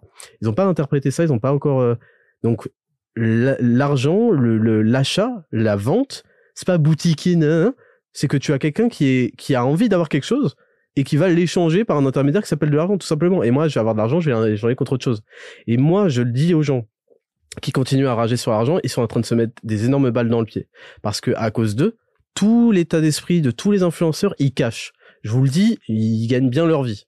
Ils gagnent bien leur vie. Et en fait, ils cachent, ils cachent, ils cachent. Moi, pendant un moment, pendant longtemps, j'ai caché, tu faisais le clochard, à MDR, euh, regarde mes, mes sandales de merde, de clochard, regarde mon pantalon de merde, mes, chaussures mes chaussures trouées. C'est même pas vrai, tu vois. C'est même pas vrai. Les mecs qui coffrent, euh, ils sont bien, tu vois. Et c'est honteux de pas pouvoir dire, s'il y a qu'en France, de Hmm. pas pouvoir dire, je suis bien parce que je me suis illustré dans mon domaine, qui m'a permis de créer une communauté, nanana. Je vous vends des produits qui sont bénéfiques pour vous. Si vous n'êtes pas content, vous trouvez qu'ils sont pas bénéfiques, vous les achetez pas. Ça, ça s'arrête là. Moi, je vais essayer de vous convaincre qu'ils le sont parce que je le pense réellement, parce que je les consomme aussi peut-être moi-même, dans mon cas, tu vois. Et le fait de, de, de continuer à rager, à rager là-dessus, alors il y a beaucoup de gosses aussi sur Internet, il y a beaucoup d'enfants. Mm. Des mecs qui t'expliquent comment gérer ton entreprise, ils ont 14 ans, euh, ferme ta gueule, tu vois. Et- Ouais, non, mais il y a vraiment un aspect. euh, Comme si ce que t'avais, c'est ce qu'ils ce qu'ils avaient pas. ce qu'ils avaient en moins. Ouais. Mais c'est là où je te dis, attention à, à cultiver cet état d'esprit parce que tout le monde vous cache. Et du coup, vous allez jamais avoir, en avoir plein les yeux, à, à avoir de l'inspiration, vous dire putain, j'aimerais bien avoir cette vie. Mm. Tu vois, moi, il y a un moment, ça a été euh, il y a à peu près deux ans, j'ai décidé de montrer aux gens. Il y a, un- il y a un an et demi, tu vois. J'ai décidé de dire, bah regardez les gars, en fait, j'ai des moyens et je peux aller dans des super endroits en vacances. Je peux m'habiller mieux, je peux avoir du superbe matériel parce que je gagne ma vie en euh, faisant ce que je fais, tu vois. Et il y en a plein, ils se sont dit putain, je vais faire pareil. Et bah, je vais peut-être prêter l'oreille à, aux conseils qu'il va donner en, en, en entrepreneuriat, en motivation, en, en hygiène de vie, en ceci, Mhm. cela. Et en fait, les mecs, j'ai peut-être changé leur parcours de vie parce que je leur ai montré j'étais un putain de clochard. Franchement, Mm. j'étais- j'ai galéré de ouf. Les gens, ils, croient, j'ai galéré de, de bâtard. Et j'ai même plus galéré. J'ai pris plus sur la gueule en gagnant rien du tout. J'ai pris des choses sur la gueule de fou furieux dans mon école, dans, dans les journaux, avoir des articles sur soi, sur sa famille, un Wikipédia, mais c'est d'une violence. Les gens ne s'imaginent même pas. J'ai pris dans la gueule et en échange, j'ai quoi? Ah, j'ai gagné 100 euros euh, sur euh, YouTube euh, pendant un an et demi, gros. Donc, j'ai galéré et aujourd'hui, je le montre, je le partage. Et quand ils voient ça, bah, il y en a, ils ont envie, ça leur donne envie, ça leur donne envie de se bouger tous les jours, de travailler. Et c'est un net positif. Et oui, ça va faire chier des losers qui veulent pas sortir les doigts du cul. Mais plus il y aura de losers et plus, en fait, ils vont rester là-dedans. Mm. Et euh, moi, je veux dire, je vais pas faire un appel aux influenceurs à partager le fait qu'ils gagnent leur vie. C'est eux qui, qui gèrent et je m'en fous, tu vois. Tout le monde met une capture d'écran Ah, De, combien ses revenus. Non, bah non, mais tu vois, il faut pas tomber là-dedans. Je vais pas vous donner mes relevés d'impôts, etc. Mais arrêtons cette mentalité de, de, de, de la misère, de, du Mm. misérabilisme, du euh, regardez comme je j'ai pas de chance, regardez. Ça suffit. Surtout, euh, quand tu rentres dans une logique de don, il y a une rente derrière. C'est-à-dire que le don, il recircule pas. Oui. Il va à un endroit, il sert pour une cause très précise, euh, et c'est tout à fait louable, mais il recircule très peu. Euh, si t'as euh, donné, à- si t'achètes là, t'achètes là, t'achètes là, et que tu le fais d'un point de vue militant, parce que ça peut se comprendre, ça peut être une décision d'acte d'achat Mhm. militant, Ouais. euh, bah en fait, tu fais circuler de l'argent dans ce milieu-là, et il y a d'autres projets qui vont naître Complètement. euh, de ça. Oui, parce que les mecs, euh, c'est des chures, euh, tes, tes, tes micros Ouais. euh, Allez euh, taper sur Google, vous regardez le coût, euh, le truc, le studio. Là, on est dans un studio, faut louer, faut truc. Les mecs, franchement, ils sont d'une ingratitude, mais du, du- c'est violent. hein. Mm, mm. Ils sont là à consommer, à croire que les choses, bah au pire lui a dépensé de l'argent, mais qu'il se faire enculer. Hein, c'est pour, euh, je vais pas non plus l'aider à faire des vidéos et qu'il va se faire foutre. non, il y a, un, ça s'appelle un écosystème. Cet écosystème, il repose sur l'intermédiaire qui s'appelle l'argent. Mm, mm. Et le mieux, selon moi, c'est de proposer de la vente de choses qui seront bénéfiques. Mm. Et euh, même que ce soit purement esthétique, tu vois, tu m'as parlé de mugs, il peut y avoir des mugs qui sont stylés, qui sont cool, qui te rappellent aussi tous les matins quand tu prends ton café, quel est ton horizon, etc. C'est pas un problème, tu vois. Puis peut-être que ça va faire de la pub, tu vas la ramener au bureau et puis Bah tes ouais. collègues vont aller regarder Bah ce ouais. que c'est sur Et- internet. Exactement, et tu vas proposer ça. Donc, il y a un achat qui peut être parfois de soutien, mais ça dépasse jamais euh, l'occurrence une, c'est-à-dire que tu vas pas faire un achat de Mhm. soutien euh, tout le temps, sauf des petits dons euh, mensuels, tu vois. Il y a un achat d'adhésion par rapport au produit quand il y a une réelle plus-value. Et puis, il y a aussi le fait de soutenir ses idées. Tu peux soutenir les... euh, les créateurs, les influenceurs que tu trouves vraiment qui mènent, euh, qui mènent la barre, qui mènent le combat, qui, qui te sont sympathiques aussi, tu vois. On va pas demander à tout le monde si tu m'aimes pas, je vais pas te demander de me donner des trucs, il y a aucun souci, tu vois. Il y a, y a ça, tu peux soutenir ça. Tu peux soutenir le Made in France. Tu vois, les mecs qui sont là, ouais, j'aimerais tellement que l'industrie française, je sais pas, peut-être euh, achète du Made in France. Oui, c'est vrai que ça coûte plus cher. Moi, j'ai eu des, j'ai déjà vu des devis pour des t-shirts en Pologne, des trucs en Chine, nanan. C'est hallucinant, tu vois. Le Made in France, c'est très très cher. Tu vois, Mhm. je vais pas dire le contraire, c'est très cher.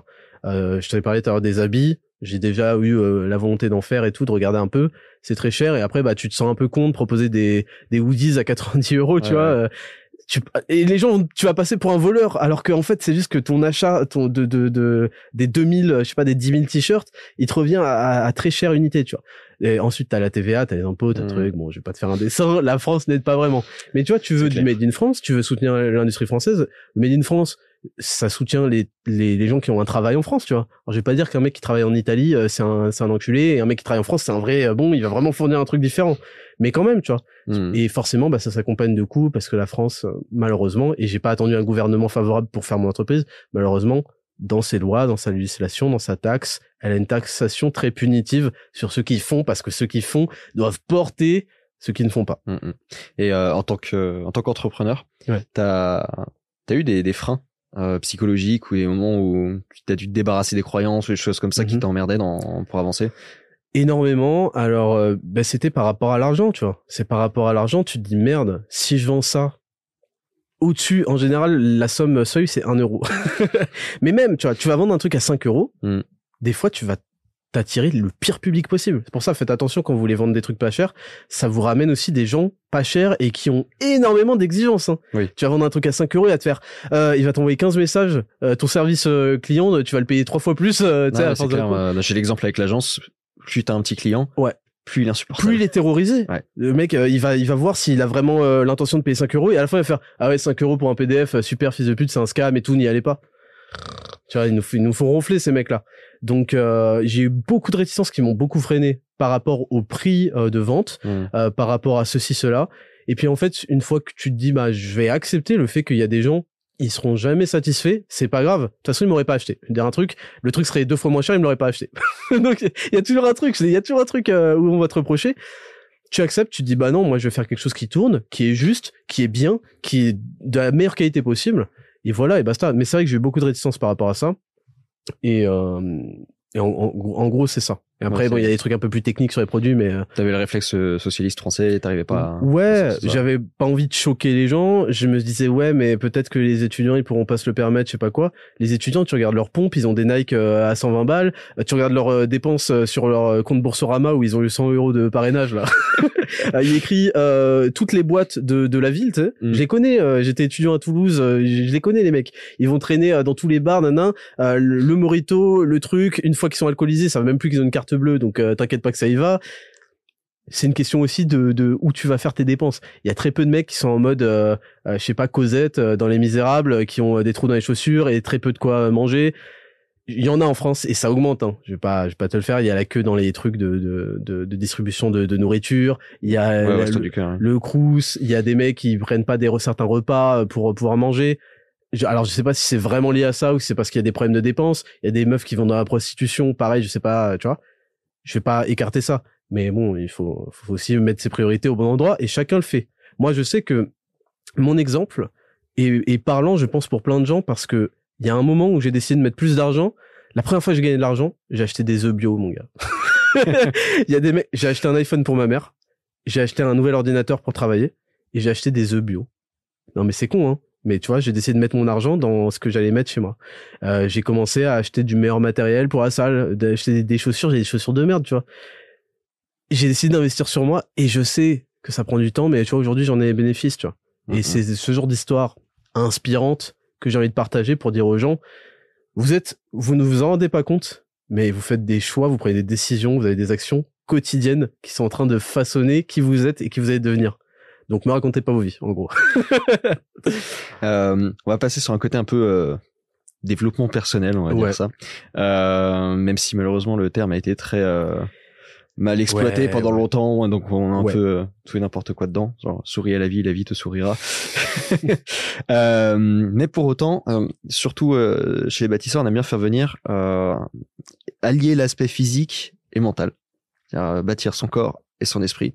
Euh, J'aimerais que tu me dises un peu, euh, parce que je pense que tu es totalement là-dedans aussi, Complet. Euh, en quoi ça, ça colle à, ton, à tes principes à toi. Alors en introduction, puisque tu as parlé euh, du terme de développement personnel, moi aujourd'hui j'utilise sans peur, mais c'est vrai qu'à un moment je faisais euh, putain développement personnel, ça sonne escroc, scammer.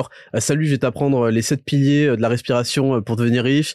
Euh, T'as eu toute cette époque des, des débuts des années 2010 où les mecs te vendaient des formations pour devenir riche, et dans la formation parce que j'en ai déjà acheté une.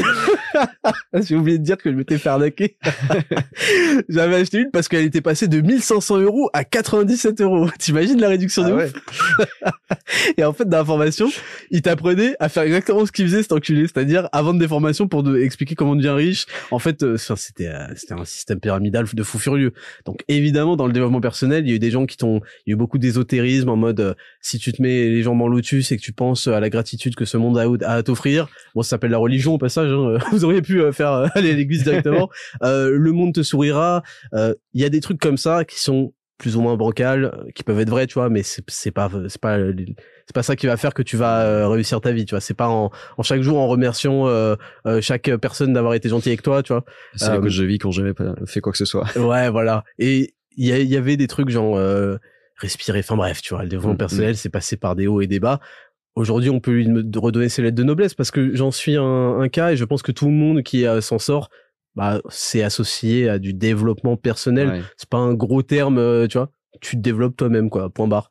Euh, donc voilà ça c'est pour c'est pour l'intro et euh, ensuite, pourquoi oui, c'est pourquoi moi je considère qu'il faut associer le physique euh, au mental, parce que regarde, quand tu vas essayer de te construire un physique, c'est une, une, très bonne école pour construire de la discipline, pour construire de l'endurance au stress, pour construire de la, de la rigueur, pour construire des valeurs, de, de la gratitude, euh, de l'humilité.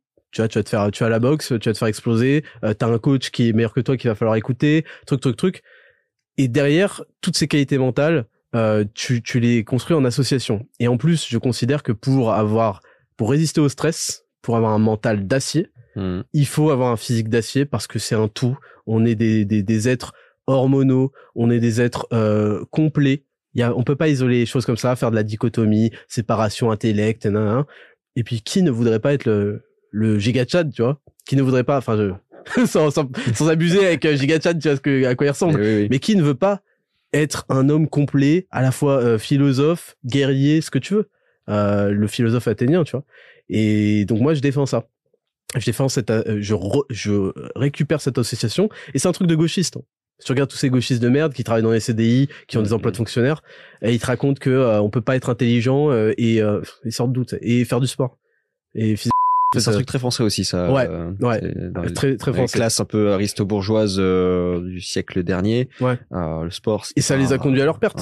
On m'a raconté récemment l'anecdote du sang bleu. Je sais pas si t'as déjà entendu parler où en fait justement l'aristocratie euh, avait quasiment le sang bleu parce qu'il foutait tellement rien qu'il circulait très peu et avoir le sang très ah. rouge des mecs qui font des travaux manuels mmh. qui, qui font 10 000 pas blabla bah c'était vu comme un truc un peu de pauvreté un peu comme en Asie plus les asiatiques euh, sont tu sais un peu bronzés euh, c'est qu'ils prennent le soleil, donc c'est qu'ils travaillent dans des rizières. Bon, c'est c'est giga. D'ailleurs, c'est pour ça tous les Chinois qu'on voit euh, quand ils sont là, ils sont tous avec euh, l'ombrelle machin. Exactement. surtout pas tous les mecs sont en mode Michael Jackson, etc., etc.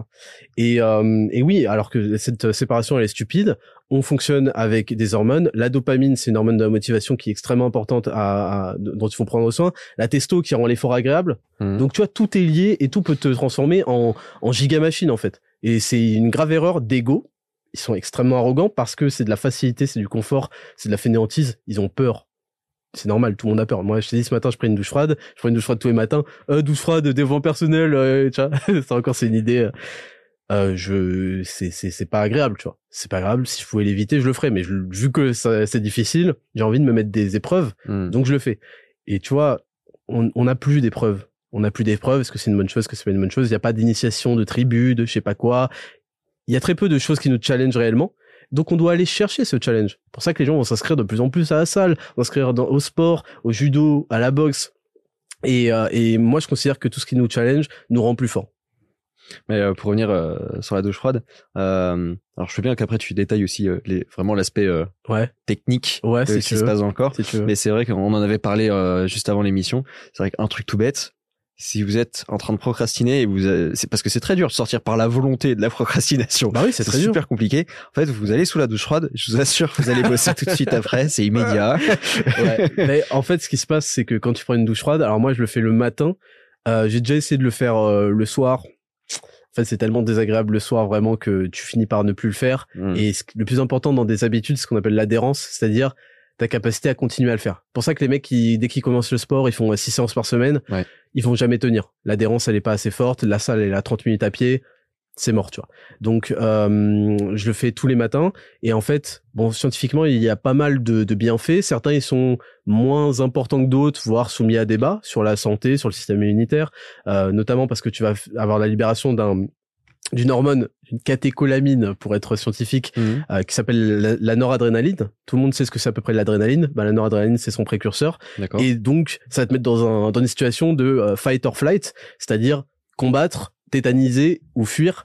Et bon, le but c'est de combattre, tu vois, c'est de, c'est de rester, c'est de, de, de prendre euh, son courage à deux mains. Et donc, tu vas te mettre sous cette eau euh, qui est très froide.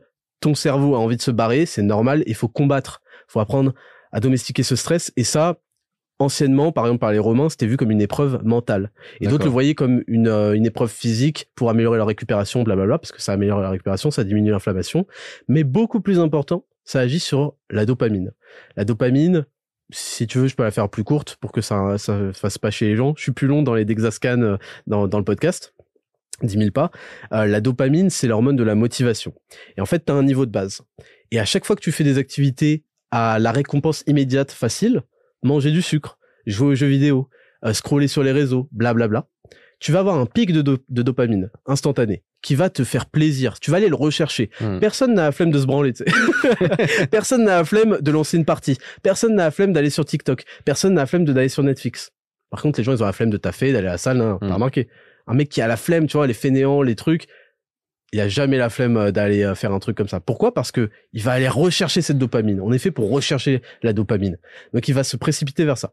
Et à chaque fois que tu as un pic de dopamine, ensuite elle va revenir.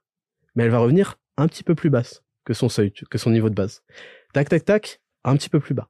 Tu dors euh, tu dors pas avant 2h 3h du matin parce qu'il se passe des choses avec la lumière et tout, j'en parle en détail dans le podcast. Un petit peu plus bas. Et donc tu te retrouves avec des mecs qui ne peuvent plus combattre leur euh, leur euh, physiologie Mhm. ils sont victimes de leur physiologie, victimes de leurs mauvaises habitudes. Il faut aller petit à petit. Et au contraire, en fait, quand tu vas prendre euh, ta douche froide, ça a été prouvé scientifiquement que pendant de longues heures, tu vas avoir jusqu'à un, un niveau double. Ta, ta baseline, ta- ton niveau de base va doubler. Imagine vivre une journée avec le double de motivation. On parle souvent de discipline. On dit, et moi je suis le premier. La motivation c'est bien, mais le jour où vous n'avez pas de motivation, vous n'allez pas y aller. Donc c'est pour ça qu'il faut construire une discipline qui est de faire les choses même quand on a on n'a pas envie de les faire. La Hmm. motivation, c'est faire les choses et kiffer les faire. Bah, je préfère avoir une vie où je fais les choses et je kiffe les faire, non? Ouais, bah c'est clair. Donc c'est important de soigner sa dopamine, de soigner sa motivation. Et euh, Je savais pas cet impact euh, de motivation euh, lié parce que du coup, bah, bah, moi je le fais euh, la douche froide, ouais, mais c'est plus par de l'essai-erreur en disant oh bah ça fonctionne bien. ouais, ouais. Pas besoin de la recherche scientifique. Je fais, je suis pas dans le mode euh, Ouais, bien sûr, surtout. Tu Bah, vois. regarde, Voilà. si ça marchait pas, tu le ferais pas. Bah moi. exactement. Euh, mais je savais pas effectivement. Bah, du coup, ça explique que, bah, je suis pas motivé. Je prends ma douche puis c'est pour je travaille. Ouais, ouais. Non, c'est, ça, franchement, ça fait du bien. Et. Puis derrière, en termes de bonheur, parce que c'est aussi bien de vivre heureux, euh, derrière, quand ton corps commence à se réchauffer, t'as euh, un pic de sérotonine qui Mm. est l'hormone du bonheur, tu vois. D'accord. Voilà. Euh, tout à l'heure, tu as parlé du concept de l'adhérence. Ouais. Et je pense qu'il est pas du tout assez développé parce que tout le monde entend des techniques de partout. Euh, chacun donne sa routine. Et euh, c'est une erreur que j'ai fait moi personnellement au début. Et je Mhm. pense que tout le monde fait. Ouais. C'est euh, dire ah sa routine elle fonctionne bien, je vais faire la même. Ouais. Euh, sauf que c'est peut-être pas la bonne. euh, et c'est même la, la même chose au sport parce que euh, bah, par exemple moi, la muscu, euh, je sais qu'il y a un peu deux écoles. Il y a l'école du bourrin euh, et il y a l'école du gars qui est très bien cadré. Ouais. Et, voilà. et moi je sais qu'à une époque je faisais par exemple très bien cadré. Et j'ai failli arrêter à cause de ça parce que j'ai besoin d'y aller comme un bourrin. Et si je m'amuse pas pendant mes séances, en si je prépare tout au détail près sur les, si je chronomètre tous mes temps de, récupération, etc. J'arrête. Tout à fait. Donc euh, je veux bien que tu développes ces concepts-là, c'est super Bah, important. en fait, c'est tout simplement la, la pluralité des profils. On est tous différents. Après, il y a des comportements qui sont quand même assez euh, généraux, comme je te disais, euh, ce qu'on appelle une gaussienne. Tu vas te retrouver beaucoup, Mm. beaucoup de gens dans la même chose, et puis quelques cas un peu plus extrêmes, tu vois. Et donc, on appelle adhérence dans le dans le vocabulaire des habitudes. Euh, Il y a un livre que j'adore, c'est euh, The Power of Habits. Voilà, je sais plus qui l'a écrit, mais il est, il est génial et c'est c'est vraiment important. Ça t'apprend ce que c'est une, habi- une habitude, comment structurer, mais peut-être qu'on en parlera à la fin. Euh, Qu'est-ce que je disais? Oui, quand tu veux créer une habitude, il faut de l'adhérence. L'adhérence, ça va être ta capacité à reproduire l'habitude. Et en fait, il y en a qui veulent tout de suite trop en faire. Tu verras jamais un mec aller à la salle et faire putain, je vais prendre la barre, je vais soulever 100 kilos, nique sa mère. Parce qu'en fait, il y a ce qu'on appelle une conséquence. c'est la mort. C'est que c'est ta dernière barre. c'est que c'était ta dernière barre, tu vois. Donc, ils comprennent. En allant à la salle, je vais voir combien je peux soulever, et ensuite, je vais essayer d'augmenter d'une répétition, un peu de poids. Hmm. Faut faire pareil. Avec les habitudes, faut faire pareil. Faut aller à la salle, prendre ton habitude, et te rendre compte que tu peux pas soulever aussi lourd que t'aimerais, et tranquille, tu l'améliores. Et ce qui va faire que tu vas pouvoir améliorer une habitude, c'est être régulier. Et ce qui va faire que tu vas pouvoir être régulier, c'est que tu as choisi quelque chose qui te convient. Et en fait, c'est là où on fait des erreurs, parce qu'on se dit, quel est le protocole idéal? Je vais faire le protocole idéal. Bah non. Parce que le protocole idéal en muscu, ce serait de faire euh, 15 séries par groupe musculaire, par truc. Tu te retrouves à passer ta vie à ça. Il faut trouver des compromis qui vont permettre de euh, coller, d'avoir le maximum de résultats, euh, tu vois, et de savoir que tu vas le faire. Et donc, euh, ben en fait, cette adhérence, ça va être parfois, bah, le mieux, ça va être de prendre une douche froide euh, tard le soir. Moi, peut-être que toi, tu peux faire que le matin. Il y a des mecs qui me demandent, euh, Raptor, c'est quand le meilleur moment pour s'entraîner? Le meilleur moment pour s'entraîner, c'est celui où tu peux t'entraîner. Si tu peux t'entraîner à midi, c'est parfait. Fais-le. Parce que tu vas pas commencer à chambouler ta vie pour un truc, parce que sinon, tu vas pas le tenir. Donc, c'est ça, en fait. Et souvent, on essaie de faire trop, mieux, euh, comme les autres. Et parfois, il faut faire des compromis et se rendre compte que pour l'instant, on en est là. Comprendre qu'on va évoluer doucement. Pour l'instant, c'est ça que je peux accepter. Quel est mon seuil d'acceptabilité, de tolérance? Et quand je sentirai que j'ai envie d'aller plus loin, bah, j'irai plus loin. Ça à rien de se dire, je vais méditer tous les matins, tous les soirs, faire ma mobilité, Ouais. truc, parce Bah, que c'est le meilleur moyen d'arrêter. T'avais strictement aucune habitude et d'un seul coup tu t'en mets 20. Impossible. c'est bah, à faire. 100 kilos au coucher Ouais, euh, ouais. en arrivant à la salle, tu vois. Impossible. Euh, justement, ce que ce que je fais moi, personnellement, et je pense que ça peut être quelque chose à peut-être que tu le fais euh, toi aussi comme ça, c'est les erreurs en fait. Que bah, par exemple, tu vois, t'as parlé d'heures pour aller à la salle. Je pense que j'ai testé toutes les heures possibles dans une journée. Pareil. Pareil. J'ai testé à 6 heures du mat, à 22 heures. exact. Et euh, pour le moment, c'est à peu près cadré, mais je sais que c'est possible que dans un an, je la cale ailleurs Ouais, parce possible. que mes habitudes vont changer et je pourrais pas le le faire comme ça. Ouais. Donc euh, en fait, il faut juste arrêter d'être euh, trop carré. Rigide. Ouais, trop rigide. attention à, la rigidité, euh, il faut se laisser de la fluidité dans euh, dans le changement par rapport à certains emplois du temps. Mais c'est vrai que le meilleur moyen de progresser, c'est souvent d'aller à la salle à l'heure habituelle. C'est-à-dire si tu vas, je sais pas, à 15 heures, euh, tu vas à 18 heures, tu Mhm. vas à 6, 7 heures du mat, tu, ton cerveau va se mettre à fournir de hum, bah, du stress en fait euh, à ces heures à ces heures là parce que il a l'habitude que cette heure-ci c'est l'heure du sport. Donc il va et c'est pour ça que même quand tu as des jours de repos si tu as l'habitude d'aller à la salle à 16 heures et bah à 16 heures sache que ton cerveau est plus enclin à te fournir de de, de l'énergie de l'adrénaline que tu pourras même du focus que tu pourras mettre sur même une autre activité Ok, d'accord, c'est intéressant.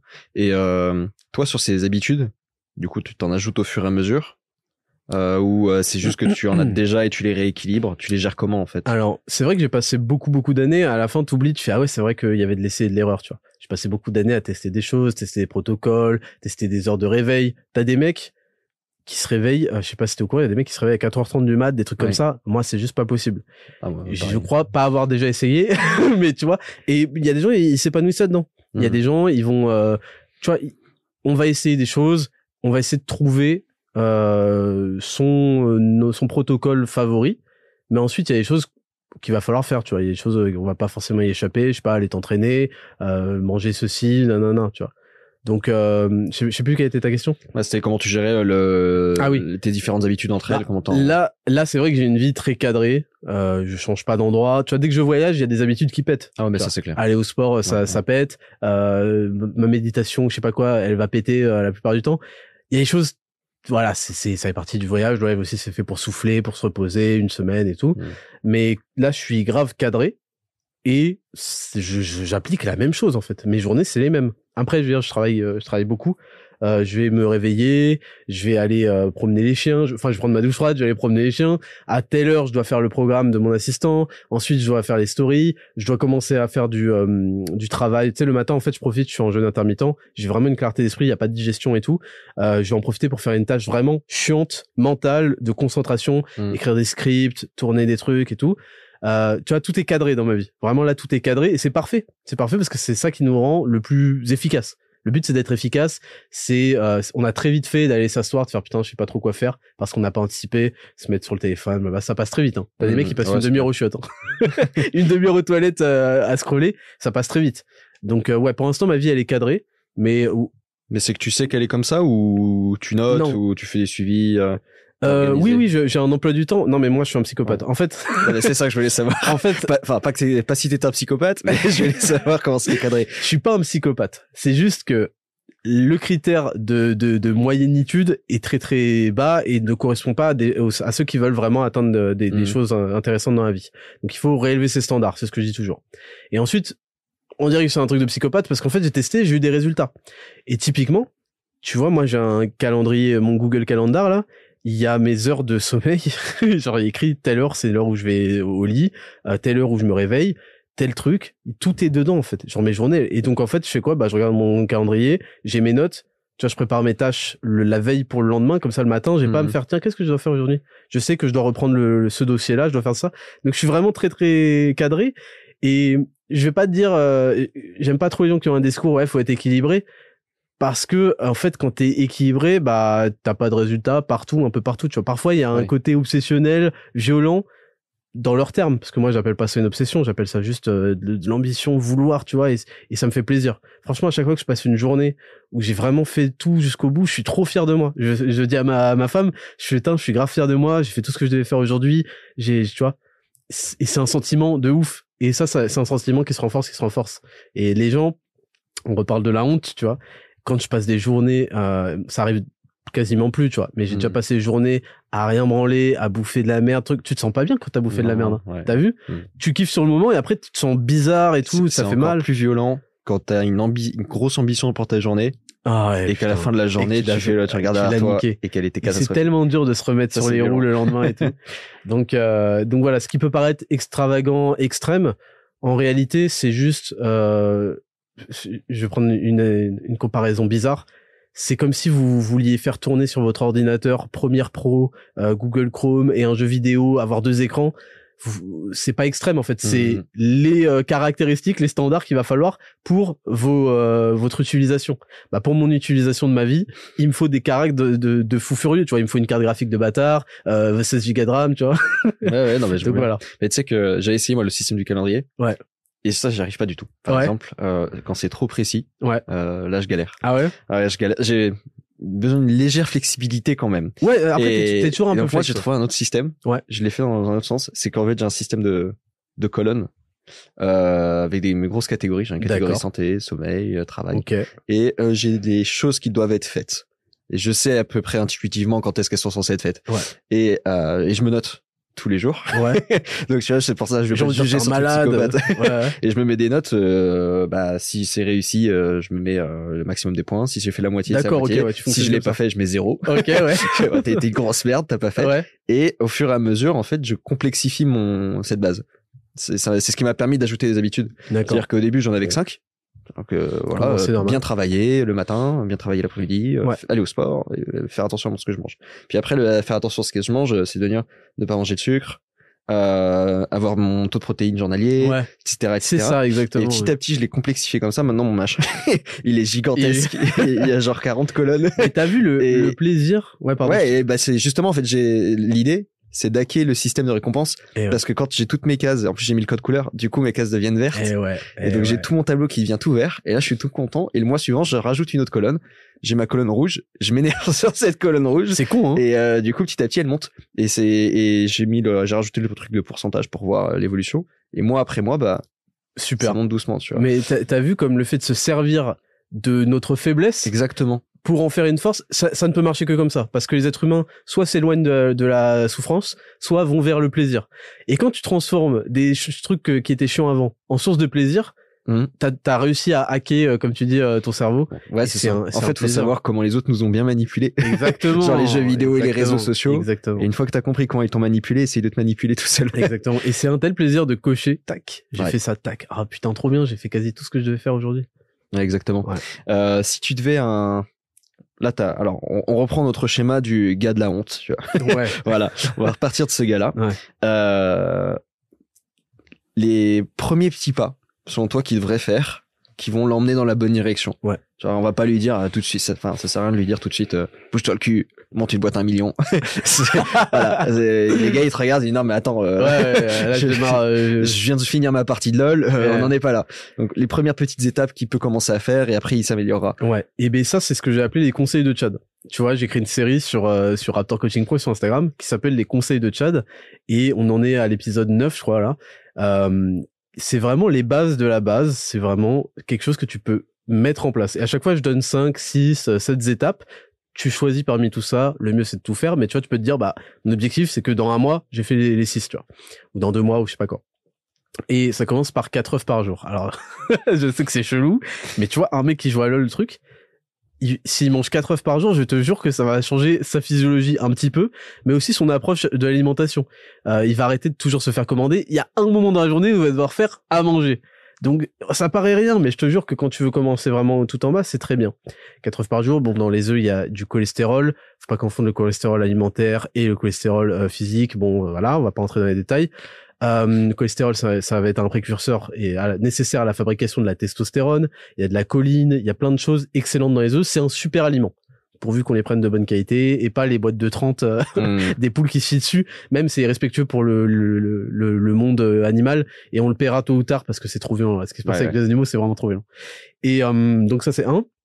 Les 10 000 pas, facile. Tu, tu transformes ça en jeu. Tous les jours, faut que tu atteignes 10 000 pas sur ton téléphone. Ton téléphone euh, qui te servent à, à faire euh, je ne sais quoi et des, euh, des choses qu'on va pas dire aujourd'hui. Euh, il te sert aussi à compter les pas. Facilement, tu as une appli Ouais, de base. Et ben tu sors, euh, tu sors matin, midi, soir, tu, fragmentes ça comme tu veux. Tu vas te promener, ça va te faire. Je liste tous tous les bienfaits de la marche, les bienfaits pour le cerveau, le bienfait pour la lymphe, les bienfaits pour tout, pour respirer, pour être bien, tu vois. 10 000 pas et tu commences à 7 000. C'est carré. Euh, ensuite, t'as euh, ne plus trouver des excuses, super important, la responsabilisation des individus, etc., etc. T'as des trucs sur le sommeil. T'as vraiment les fondamentaux pour une vie structurée. Et après, t'as des niveaux là-dedans, tu vois. Hmm. Ah, D'ailleurs, j'ai fait un, je recommande vraiment, vraiment, je fais un, un- un podcast là récemment, un épisode spécial sur vaincre la dépression et l'anxiété. Et dedans, j'ai vraiment détaillé avec une gamification, c'est-à-dire j'ai transformé la vie en jeu vidéo, niveau 1, niveau 2, niveau 3, sur tous les détails possibles pour se sortir des situations vraiment catastrophiques. Et je leur demande pas euh, un effort de fou, mais s'ils peuvent faire un peu 10 000 pas et aller écouter ce, podcast-là en particulier, ils auront plein, plein, plein d'éléments pour vraiment commencer de zéro, c'était moi. Le niveau zéro, c'était moi. Euh, en héros, de, zero to hero, tu vois. L'aspect euh, chimique, on en a parlé à différentes petites reprises comme ça. Corps, esprit. Alors on a l'aspect philosophique, euh, mais d'un point de vue aussi euh, de la chimie, euh, tout ce que tu recommandes sur l'alimentation, sur euh, le sport, les pas, en quoi euh, chimiquement ça provoque euh, ces Ouais. changements euh, dans l'esprit aussi. Euh, Euh, bah déjà tu vas euh, créer un terrain euh, fertile à la production de testostérone. Testostérone, c'est l'hormone mâle par excellence, euh, l'hormone qui va, euh, oui, c'est les caractères sexuels euh, primaires et secondaires à l'adolescence, à la puberté, mais c'est aussi euh, l'envie de conquête, l'envie de compétition. Tu vois, dans le monde animal, Hmm. euh, les mâles qui ont le plus de testo, c'est eux qui se reproduisent le plus, parce qu'ils ont plus envie de se bagarrer, ils ont plus envie de rien lâcher et de gagner à bagarre. Et les femelles aussi euh, se dirigent plus facilement vers eux. Et alors j'avais vu ça, je sais pas si c'est vraiment euh, vrai, mais j'ai vu que près de 80% des femmes se dirigeaient naturellement vers les hommes qui avaient plus de testostérone. D'accord. Et puis tu demandes à n'importe quelle femme, elle trouve ça élégant, un homme en costume qui a du, du, du charisme. Le rapport taille-épaule, c'est un des rapports les plus euh, recherchés chez, par les femmes en termes d'esthétique, d'attraction pure. Vraiment, je te parle d'un truc animal, Mhm. tu vois. Euh, donc, euh, qu'est-ce qu'on disait? Donc, euh, l'alimentation, etc. Donc, le sport va contribuer à te construire un, un- déjà un physique, Ouais. Une masse musculaire et en fait tout ce qui est synonyme de haute testostérone en plus, tu vois, visuel, visuel. Et puis l'alimentation va créer vraiment euh, physio- physiologiquement dans les apports en minéraux, en vitamines que tu vas donner à ton corps, dans la capacité à avoir une bonne digestion qui va te donner un meilleur un meilleur état dans le cerveau, une meilleure clarté d'esprit. C'est énormément de choses, pas des pics de glycémie non-stop qui font que tu as envie de dormir, de paresser. Tu ne peux pas lutter parfois, tu ne peux pas lutter avec le meilleur la meilleure volonté du monde contre la physiologie. Tu vas Mhm. t'infliger des énormes pics d'insuline, tu vas avoir envie de te relaxer, de dormir, c'est comme ça. Ouais, ouais. Et euh, d'où l'idée derrière de toi lancer aussi la marque de complément. En fait, rentre dans cette logique-là euh, Ouais. sur euh, l'alimentation, enfin sur le- les vitamines, etc. Euh, Aujourd'hui, par rapport à parce que on peut la première critique qui vient souvent sur les compléments alimentaires, Ouais. c'est de dire on n'a jamais mangé avant. Ouais, c'est ça. Pourquoi venir me faire chier aujourd'hui avec toutes ces vitamines? Ouais, c'est ça.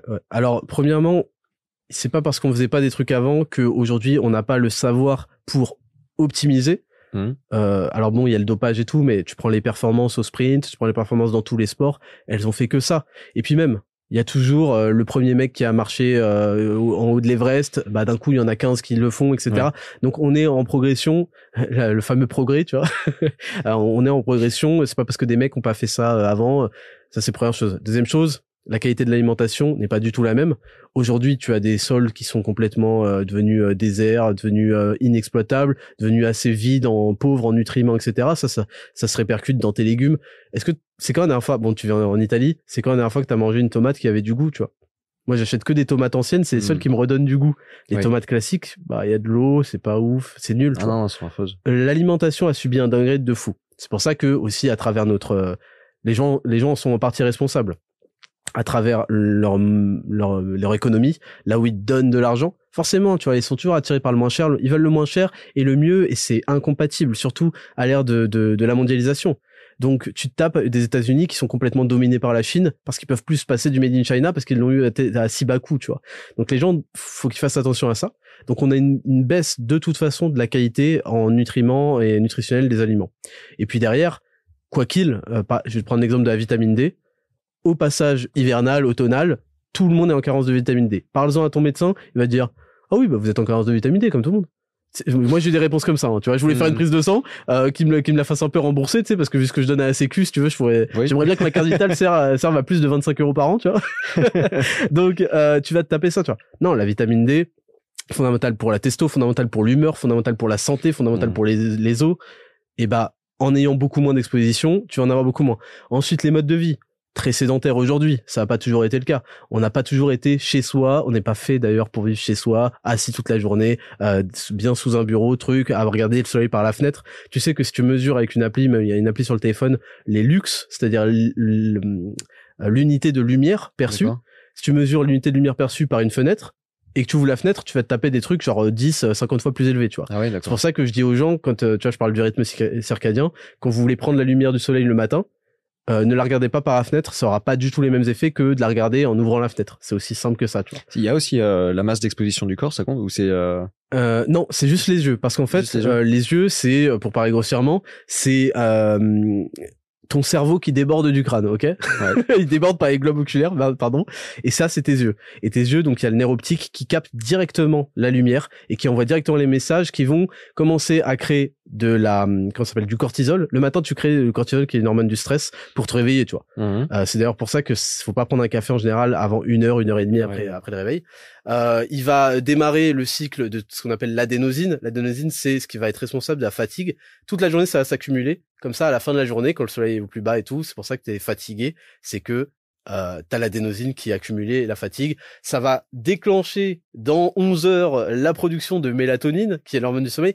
C'est juste formidable, tu vois. Et quand t'appliques tout ça, j'en parle dans les conseils de chat, j'en parle dans les podcasts, tu vois, quand t'appliques tout ça, euh, t'es refait. Et je sais plus quel était le, le, le sujet euh, de base. Ah, C'était euh, sur euh, les euh, les l'impact chimique sur le du corps par rapport à l'esprit. Ok, d'accord. Euh, oui. On a bien dévié, mais Ouais, bah, je- bah, de toute façon, je pense qu'on a fait le tour. Et pour ceux qui sont vraiment intéressés, vous retrouvez tout dans, vous allez dans 10 000 pas, le podcast sur Spotify, sur Apple Podcast, et tout est chronométré. Enfin, il y a des time codes, quoi. Vous allez dans la rubrique d'Exascan, et c'est là où j'en parle en détail. bon, je pense qu'on a bien bien fait le tour. Ouais. On va arriver euh, on va arriver sur la fin. Ouais. Euh, on termine toujours par des conseils de lecture. Ouais. Est-ce que tu as des livres à conseiller? Alors, il n'y a pas de nom en particulier, tu vois, un Ouais. minimum de trois au moins, ça serait bien. Mais et après, ça va dans n'importe quoi aussi. Hein. C'est pas forcément que le sujet, les sujets qu'on a traités euh, en ce moment. Ok. Alors moi, je suis pas un énorme lecteur. Tu vois, c'est vrai que euh, c'est quelque chose sur lequel j'aurais peut-être travaillé à l'avenir. Je suis pas un énorme lecteur, je suis pas une bête de lecture et je vais pas t'enchaîner 40 000 livres et j'ai même parfois des troubles de l'attention, tu vois. Genre je vais lire un Mhm. truc, euh, je vais réfléchir à ce que le mec dit, je vais faire ah, c'est pas con et tout, mes pensées vont un peu euh, partir et je me rends compte qu'au bout d'une heure, j'ai passé ma vie à réfléchir sur chaque phrase et que j'ai lu une page, tu vois. Ouais. c'est très violent mais c'est comme ça aussi. ouais. et, et donc, je suis pas un énorme lecteur. J'ai Hmm. beaucoup lu avec des livres audio. Et je vais dire au- aussi autre chose. J'ai souvent lu. Euh, moi, j'écoute beaucoup. J'écoute énormément de podcasts. Pour le coup, je marche podcast. Je vais à la salle podcast. Je sais que tout le monde n'a pas envie. Les gens à la salle, ils veulent du truc bourrin pour pousser. Ouais. Moi, ça me dérange pas. Podcast, truc. euh, donc, j'écoute énormément. C'est comme ça que j'apprends. J'écoute les gens. J'écoute euh, les auteurs en fait raconter leurs livres. Tu vois ça va Mhm. plus vite. Mais dans les recommandations de lecture, je vais aussi te dire que j'ai choisi certains livres pour ce qui pouvait m'apporter tout de suite concrètement dans la vie et pour appliquer aussi ce qu'ils disaient plus ou moins, tu vois. Et je vais sortir le livre dont on a parlé tout à l'heure. Voilà, c'est le, le- la, la blague du développement personnel, mais c'est les 48 lois de pouvoir. Je trouve vraiment que c'est un livre exceptionnel de Robert Greene, je crois, Ouais. qui est vraiment un fondamental. Et c'est simple, soit ces, ces lois seront utilisées contre nous à notre insu, soit on pourra au moins le savoir qu'elles existent, s'en servir plus ou moins. Et les gens se disent que c'est un livre de manipulation, de méchanceté et tout, mais non, c'est un livre de comment, avec des exemples historiques, comment on a utilisé certains leviers psychologiques pour euh, influencer, pour dominer, pour euh, de la, de la, de la- du leadership aussi militaire et des erreurs à ne pas faire. Et moi, quand je l'ai lu, j'étais dans une mauvaise période de ma vie. Euh, il se passait plein de trucs euh, dans mon école et tout. Et j'ai fait merde. Bah ça, j'ai toujours fait cette erreur. Putain, j'ai toujours fait cette erreur avec les meufs. Putain, mais et je fais mais attends bâtard, euh, pourquoi qui qui pourquoi où où était le mec qui m'a dit de lire ce livre quand j'en avais besoin? J'aurais pas fait toutes ces merdes, tu vois, il y a des trucs qui m'ont niqué ma vie. Et ben en lisant ça, j'en ai pris conscience que je faisais des erreurs et voilà, tu vois. Mhm. Euh, donc il y a ce livre-là que je trouve formidable, The Power of Habits que que j'ai euh, que j'ai cité tout à l'heure. Il y a The Obstacle is the Way. Je suis désolé, euh, c'est des livres que j'ai écoutés en anglais. Ça m'a permis aussi de d'améliorer ma compréhension de l'anglais. Je fais souvent ça, t'écoutes. Ouais, j'écoute énormément d'anglais. Ok. ouais. Et euh, parce que si c'est très dé- développé là-bas dans les podcasts, dans les trucs. Et euh, The, The Obstacle is the Way de Ryan Holiday, donc l'obstacle et la voie, c'est quelque chose qui m'a sauvé la vie. Vraiment, c'est ça m'a. J'ai relativisé parce que cette, ce livre t'explique que la vie est faite d'obstacles, premièrement. Donc euh, tu les esquiveras pas, à moins que tu fasses vraiment à rien. Mais du coup, ta vie est pas ouf, tu vois. Ta vie est même euh, minable. Et il t'explique que pour, il faut que tu te serves de chaque merde qui t'arrive dans la vie, chaque obstacle, soit pour en apprendre quelque chose. Il y a jamais, il y a que des victoires ou des leçons, tu vois. Ouais. Soit, plus intelligent encore, aikido, judo, tu t'en sers pour quelque chose de positif, tu trouves, tu te creuses les méninges pour voir comment tu vas pouvoir transformer cette chose en quelque chose de positif. Et ça, je l'ai utilisé dans toute ma vie, dans toute ma carrière, et ça m'a vraiment sauvé. Donc c'est vraiment, je vais pas te citer 40 000 livres, c'est vraiment les trois que je recommande à fond. Les 48 lois de pouvoir de Robert Greene, je sais que c'est cliché, mais c'est un basique de chez basique. Ah, allez. How to win friends and influence people. Ah oui. D'ailleurs, Euh, ils ont. Alors ça, c'est très marquant. Ouais. Ce livre-là. Donc en français, c'est euh, Comment se faire des amis de ouais. Carnegie. Et influencer les gens. Et ben justement, la version française, ils ont enlevé influencer les gens. Bah oui, parce que c'est mal, c'est Euh, mal passé. ça veut dire beaucoup quand même. Ouais, de Dale Carnegie, je crois, c'est ça. Ouais. Et alors ça fait genre sans amis, euh, la honte MDR quand on se fait des amis. Ah, il y a un livre sur les amis. Tu vois, c'est- tu vois. Et je vous jure que c'est vraiment super intéressant et pareil, ça a transformé ma façon de m'adresser aux gens, euh, les premiers, les premières interactions, ma façon dont je parlais aux commerçants, des trucs comme ça, tu vois. Mm. Et ça rend aimable et être aimable, c'est souvent bien récompensé dans la vie. Et on a besoin de gens plus aimables aussi euh, autour de nous. Euh, the- euh, le pouvoir des habitudes de je ne sais plus qui, pardon, et l'obstacle et la voie de Ryan Holiday. C'est quatre, les quatre fantastiques, ok? Bon, parfait. Ouais. Eh ben, très bien. Eh ben, écoute, euh, Ismaël, merci beaucoup. Merci à toi. Euh, tant que j'ai encore toute votre attention, pensez évidemment à liker la vidéo si vous l'avez aimé. Laissez des petits commentaires si vous êtes d'accord ou pas d'accord. hein, euh, vous pouvez, critique constructive. Uniquement. voilà. Euh, et puis euh, surtout, si alors fonction des sujets qui vous ont intéressé, si vous voulez euh, peut-être parler un peu plus muscu, on avait fait un épisode avec Jean Honche. Euh, si vous voulez côté un peu dev perso, dépassement de soi, on a plein de gars commando marine, force spéciale. Donc là, on est quand même sur des gars. euh, Ils sont rodés. voilà. Euh, et puis bah sur les trucs entrepreneuriat, on a euh, Eric Larchevêque, Yomi Denzel, euh, on a Anthony Bourbon. Bref, allez faire un tour sur la chaîne. Vous avez euh, une masse de contenus qui peuvent se raccrocher à tout ce qui a été dit euh, aujourd'hui. Voilà. Bah, écoute, euh, Ismail, merci beaucoup. Merci à toi. C'est un vrai plaisir. Et puis bah, très bientôt à tous euh, pour un prochain épisode. Salut.